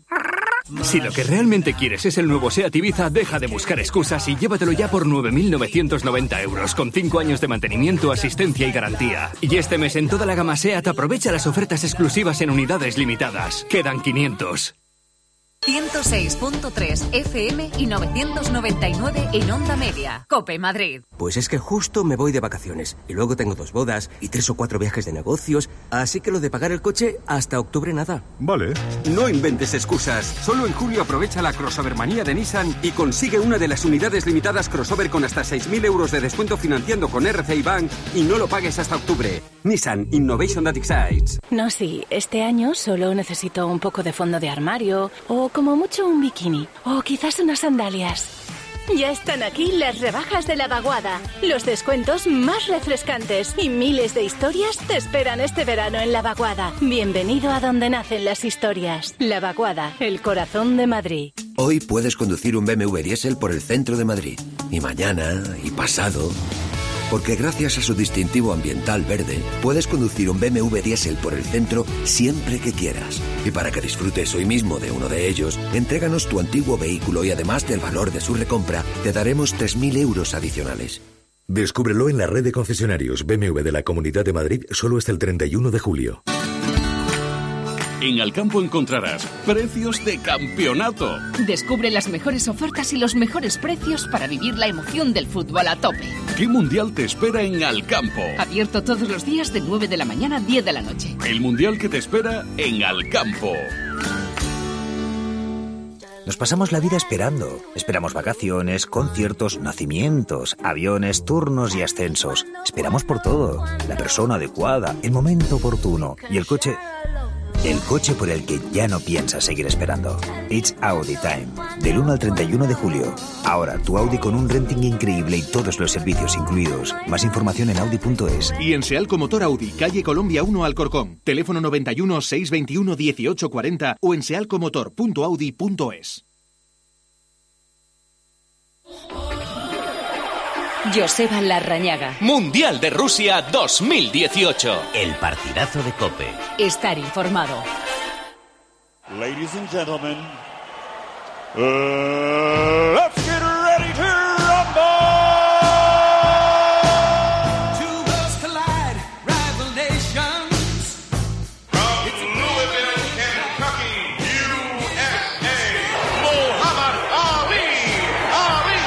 Plaza de Toros, la cubierta de Leganés, abarrotada de público, enfervorizada, volcada, con Javi Castillejo, campeón del mundo del peso super welter del Consejo. Bomba de Mayweather. Recto de derecha que levanta el estadio. Pacquiao que le tira uno más. Campo del Gas. ¿Qué tal, Jaime? Buenas noches. Noches. ¿Estás tú solo? Viva San Fermín. Viva San Fermín, sí, hombre. San Fermín. Sí, señor. 7 de señor. julio. Sí, señor. 7 de julio ya. Ya le hemos consumido 6 de una hora y julio, 18 bullicio y alegría, ya están los pamplonicas deseosos de gozar. Mira qué bien. ¿Eh? ¿Eres, eres muy sanferminero? Iba, eh, muchos años fui. Sí. Mm, Yo no he sido tanto, yo he ido una vez solo. Y No, pero luego no, no corría el encierro, ¿eh? Ah, no, no, yo no, por eso no. Me, me daba... Joder. El que se nos ha ido, y no a San Fermín es precisamente, sino a su retiro espiritual de Málaga, es el, direct- el director. Hola, director. Hola, ¿qué tal? Buenas noches, ¿qué tal estáis? Nosotros muy bien, pero me imagino que peor que usted. No, no, bien, no, normal. Yo fui una vez también a San Fermín, pero tampoco corrí, ¿eh? Tampoco. ¿Pero solo una vez? Solo una vez. Sí, yo, yo fui por decir, yo he estado en San Fermín, ya está. Sí, sí, pues eso, estuve do- do- tres días, me parece. Yo estuve una noche y ya con eso me llegó. Sí, sí. Oiga, director, que antes hemos estado hablando en, el- en la tertulia. Eh, usted en el Mundial apostó, es que Francia y Bélgica me suena que seguro. No, yo aposté a Bélgica e Inglaterra. A Bélgica e Inglaterra. Toma, Claro, Bélgica toma, e Inglaterra. toma. Pues se va a llevar unos duros, ¿eh? Pues tenés, como gane mañana Inglaterra a Suecia, cuidado, ¿eh? Sí, pero vamos, hoy ha sido el mejor partido del Mundial. ¿eh? Sí, ha sido bonito, ha sido bonito, sí, Ha señor. sido estupendo. También es curioso porque el otro segundo mejor partido fue el de Bélgica contra Contra con- Japón. Contra Japón, o sea que donde están los belgas hay espectáculos. Es verdad, es verdad, es verdad. ¿Se está tragando todo? Pues sí, he visto prácticamente, yo creo que todas, el noventa y tantos por ciento. de- yo he visto todos los partidos. Y bueno, ahora es cuando ha empezado a animarse, ¿no? Sí, y tú también, Jaime, estás viendo Sí, todo. sí, ¿no? sí, sí, Somos, somos consumidores, ¿eh? Somos consumidores. Consumidores. Nosotros- Eh, no. Vamos a las noticias de- del boxeo. El 15 de septiembre tenemos el Canelo Golovkin y se presenta Jaime calentito, ¿eh? Sí, sí, Están sí. los dos contendientes, ¿eh? Sí, la- alimentando ahí la... La cosa, la cosa va, va más. Va más, Va sí, más, va sí, sí, más, sí. sí. El otro día ya hubo un cruce de declaraciones. Bueno, han empezado la parte de Abel Sánchez, que es eh, mexicano y que es el entrenador de, de Golovkin, y no hace, siempre haciendo muchas referencias a- al tema del doping, y a Canelo no le ha sentado nada bien el tema. Contra de mí esos detractores, ¿no? Pero hay más gente que me apoya que la que no, así que eh, la gente va a estar ahí apoyándome, 100% sin duda. Y al final, esté la gente o no conmigo, eh, los únicos que nos vamos a subir al cuadrilátero somos él y yo. Y ese día se va a dar cuenta del- de la verdad de lo, de lo que es el Canelo. Creo que aquí ya se perdió, se perdió el poco respeto que nos teníamos y yo voy con otra, otra mentalidad. Voy a demostrarle quién es el mejor, así esté la gente o no esté la gente conmigo. Eh, director, se está calentando, ¿eh? Sí, ahí eh, se llama como el personaje de Unamuno, ¿eh? Abel Sánchez. Es como el libro de Unamuno. Sí, bueno, esto, pero esto ya va a ser eh, como... Este es el show, ¿no? Sí, claro, ya empieza, estamos a dos meses antes de la pelea y a partir de ahora irá subiendo todo, en, en- cada vez será más cálido, más caliente, más declaraciones tremendas, ¿no? Pero bueno, lo que está claro es que para los aficionados ya tenemos una fecha, el 15 de septiembre, que va a ser la, pues en teoría, la mejor pelea del año, eso no tiene duda, ¿no? Sí. Luego otra cosa es que salga la pelea del Sí, año, pero sí, bueno. Hay una, hay una particularidad con respecto al anterior, ¿eh? en el tema este de, de- del calentamiento global de esta, de esta pelea. Eh, en el anterior fue un fue muy modélico. Yo, yo creo creo que hemos comentado que se querían como apartar del show Mayweather McGregor y, Y fue fue sí sí fue una vamos una vamos una cosa de declaraciones muy respetuosas por las partes, pero ahora ahora esto se ha acabado, ¿eh? Empieza a ser, el propio Oscar de la, de la Hoya lo ha dicho, eh, Canelo ha dicho, las ganas que tengo de arrancarle la cabeza son inmensas, o sea, es muy cariñoso, muy romántico. Sí.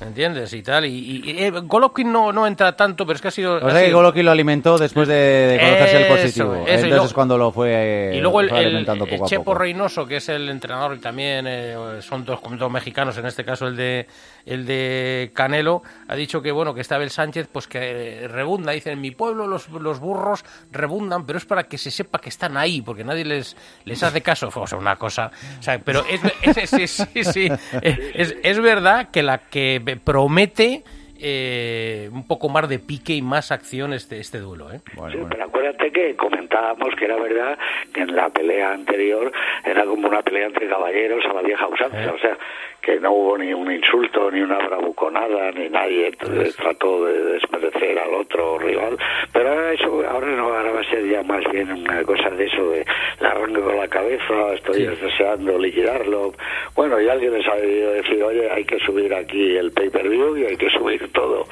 porque esto nos interesa para de cara probablemente a la tercera pelea, ¿no? Porque la, esta fue nulo, vamos a ver lo que pasa con esta, en cualquier caso el que gane se supone que pedirá el otro la revancha. Sí, y, luego también en ese sentido decía mucho Canelo, dice que eh, hablan siempre como que quieren la gloria deportiva, eh, la gente de Golovkin y tal, dice, pero en lo primero que hablan, de lo primero que hablan, de lo segundo y de lo tercero es de la tela. ¿eh? O sea, sí, mucha gloria deportiva, pero... Pero sí, sí, el dinerito. Oye, tenemos dos combates de Anthony Joshua. Uno es el 22 de septiembre en Wembley, que es contra Povetkin. Y se anuncia que también en Wembley va a haber otro el 13 de abril. Exacto. Y la deducción es que... Que eh, si Povetkin nos da la sorpresa, que cuidado con el ruso. Cuidado, sí. Cuidado con el ruso, que tiene un peligro tremendo. El 22 de septiembre pelearía, ya está cerrada las fechas, como ha dicho el 22, y el 13 de abril, Wembley. ¿eh? El estadio de Wembley y tal. Entonces, si el 22 de septiembre Joshua sale adelante, retiene sus coronas de campeón mundial, el 13 de abril intentarían cerrar eh, ya la unificación de coronas con, eh, Deontay Wilder. Se supone que Deontay peleará también uno antes del 13 no de abril. Se sabe. No se sabe Lo lógico es que teniendo en cuenta estas fechas, queda mucho todavía. Queda mucho, o sea, que, que también Deontay Wilder haga una alguna defensa voluntaria, ¿no? Para, para seguir un poquito calentando. ¿Te acuerdas que lo comentábamos aquí? Se habló de que iba a haber esta fecha, que dijeron tenía esta fecha del 22, más o menos habla de septiembre, pero eh, ya al dar dos y, tener rival con Povetkin, pues se supone que Wilder hará alguna una defensa y, esperemos que vaya bien para que se cierre esta pelea, que batiría todos los récords eh, Joshua porque son en cuanto a espectadores. Ahí son 90.000 espectadores. Hizo, hizo con 90.000 con eh, Klitschko, luego dos veces hay en, en Cardiff 75.000 y, y si ahora hace estas dos con 90.000. Jamás nadie ha logrado en, en peleas consecutivas llenar tanto. ¿Y por qué no hay más sitios más grandes? Porque si no, ah, no, no, el más grande, sí, sí, sí, es el más grande. No, no, él, bueno, dijo Eddie en el combate anterior, cuando anunció la pelea, que, que necesitaría. Bueno, 50.000 entradas se vendieron el primer día. Entonces que necesitaría un estadio de como el viejo Maracaná, ¿no? De, de 200.000 espectadores. Y además van a batir el récord de, bajo el agua, porque en abril en Londres, sí, fíjate tú, eso es, es, apostar casi, no sé, es doble sobre seguro de que va a llover en abril, un sábado será, fíjate lo que va a ser eso. Bueno, ya sabes que en cualquier caso eh, está asegurado el espectáculo, porque ahora, si te ponen una, una dentro de lo que sea, una carpa como que protege la posibilidad de la lluvia. Ya lo han estudiado y el público pues ya, ya van regados. El público ya van regados por dentro y por fuera. y hoy estamos de recordatorio porque ya podemos decir que ayer, ayer día 5, o anteayer, eh, falleció hace 33 años Paulino Uzcudun. Sí, que hemos hablado mucho de Paulino Uzcudun. El, mejor peso pesado español de la historia. Por supuesto, y para muchos el, el, mejor boxeador español. De, toda la historia, sí, de todos, sí, ¿eh? En cuanto a... Fue tres veces campeón de Europa. Tres veces campeón de Europa, pero ¿en qué época? no eh, Paulino Uzcudun de Izmendi, que era de, de, Rágil. de Rágil Puzcuano había sido, como todos, Colari, con una vida muy muy peculiar. Eh, el mútil de Regil. el mútil de Regil, sí, sí, sí, sí. Y luego eso, pues, hizo el campeonato de España en, en el SIG d'Hiver, en París, porque el, que era el rival, que era un catalán, eh, eh, decía que te iba si su mujer estaba allí, el caso es que no quería ir a la, a la mili. Luego la Federación Española no se lo reconoció, sino a posteriori, ¿no? Pero lo más importante de Paulinho Uzcudun es que no tuvo ningún inconveniente, fíjate lo que ahora, ahora lo sabemos, ¿no? Él peleó con nueve campeones mundiales.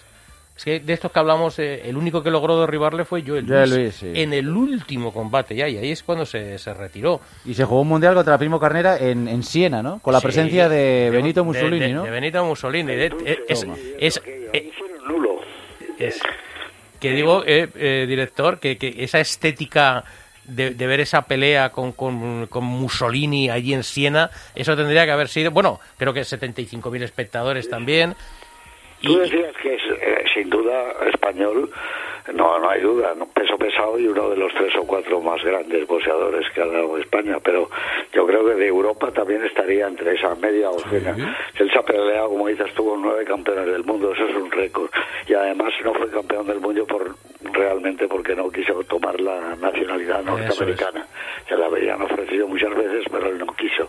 Él hubiera sido campeón, se enfrentó con todos a Harry Will, la Pantera Negra lo tiró. Eh, era una cosa tremenda y, y según ha pasado el tiempo, los años y las décadas, nos damos cuenta del valor que tuvo Uzkudu. En esa época prácticamente la única comunicación que había era esta, la radio, ¿no? La radiodifusión. No había televisión, los periódicos tardaban muchísimo en sacar las reseñas de los combates y sin embargo era una de las personalidades más famosas de, que hubo en España durante 20 años. O sea que tuvo un mérito tremendo y era un boxeador compacto, recio, de, una gran pegada y sobre todo un aguante tremendo. Era como un Bonavena un poco más pequeño, ¿no? De ese tipo. Y, se peleó con todos y como tú dices, el único que le pudo tirar, nunca había eh, doblado la rodilla, fue Joe Luis, un Joe Luis en un jovencísimo de 21 años, con un golpe al corazón y ahí lo tiró a Paulino pero bueno, yo creo que es, es uno de los más grandes boxeadores que ha habido en España y en Europa, sin duda. Y luego se convirtió en un juguete roto del franquismo, ¿no? Por lo que he leído. Eh, bueno, juguete roto, yo, yo, es que fue una película esa, ¿no? De, Sí, salía, pero él, él nunca, él vivió bien toda la vida. Claro, no, no, no, era lo que se entiende por un juguete eh, roto, ¿no? Él parece ser que era afín al régimen de Franco, eh, el presidente de la Federación Española era el médico de Franco, Vicente Gil, y entonces, bueno, ahí hay una especie de leyenda negra que tampoco se ha confirmado eh, respecto a Paulino Uzcudum, pero bueno, esto siempre, aparte de todo, lo que nos gusta centrarnos es en, los, el eh, en el aspecto deportivo y luego además pensar, hace que la gente se haga una idea, Paulino medía escasamente un metro setenta y ocho y pesaba 85 kilos. Ahora hubiera sido un semipesado que probablemente hubiera pulverizado a todos. O sea, porque él con, la, con una alimentación adecuada, lo que ocurre que era la fortaleza. Yo, Luis dijo que no había tenido. Cuando, cuando vio que. no, ¿Cómo le tengo que pegar? O sea, que jamás había pegado a un tipo con la fuerza con la que él. Para, para, para tirarle. Para tirarle. Y dice, este tío, ¿cómo es posible? Y eso que era ya el final, pero es que, es que ganó a Max Baer.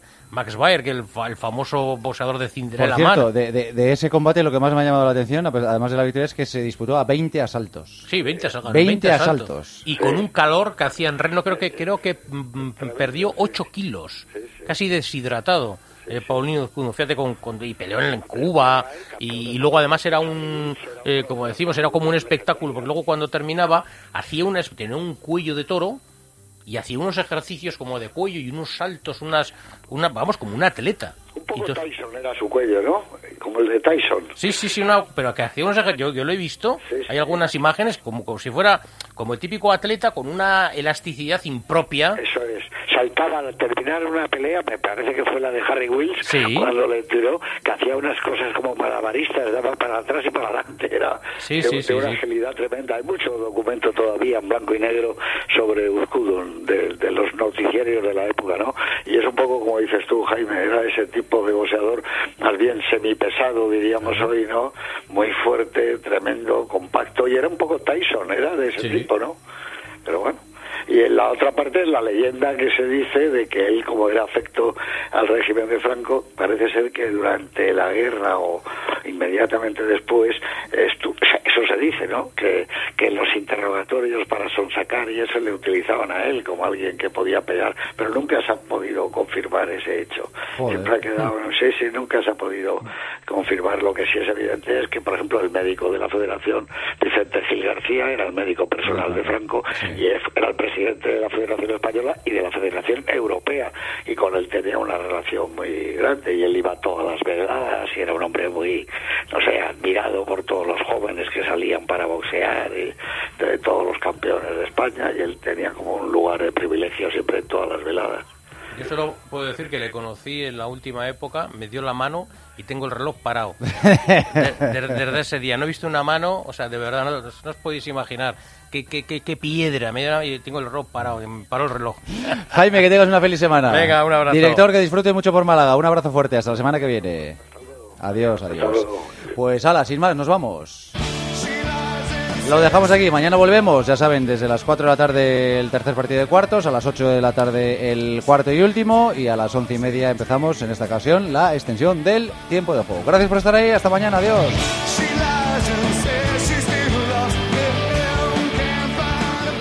Joseba Larrañaga. Mundial de Rusia 2018. El partidazo de Cope. Estar informado.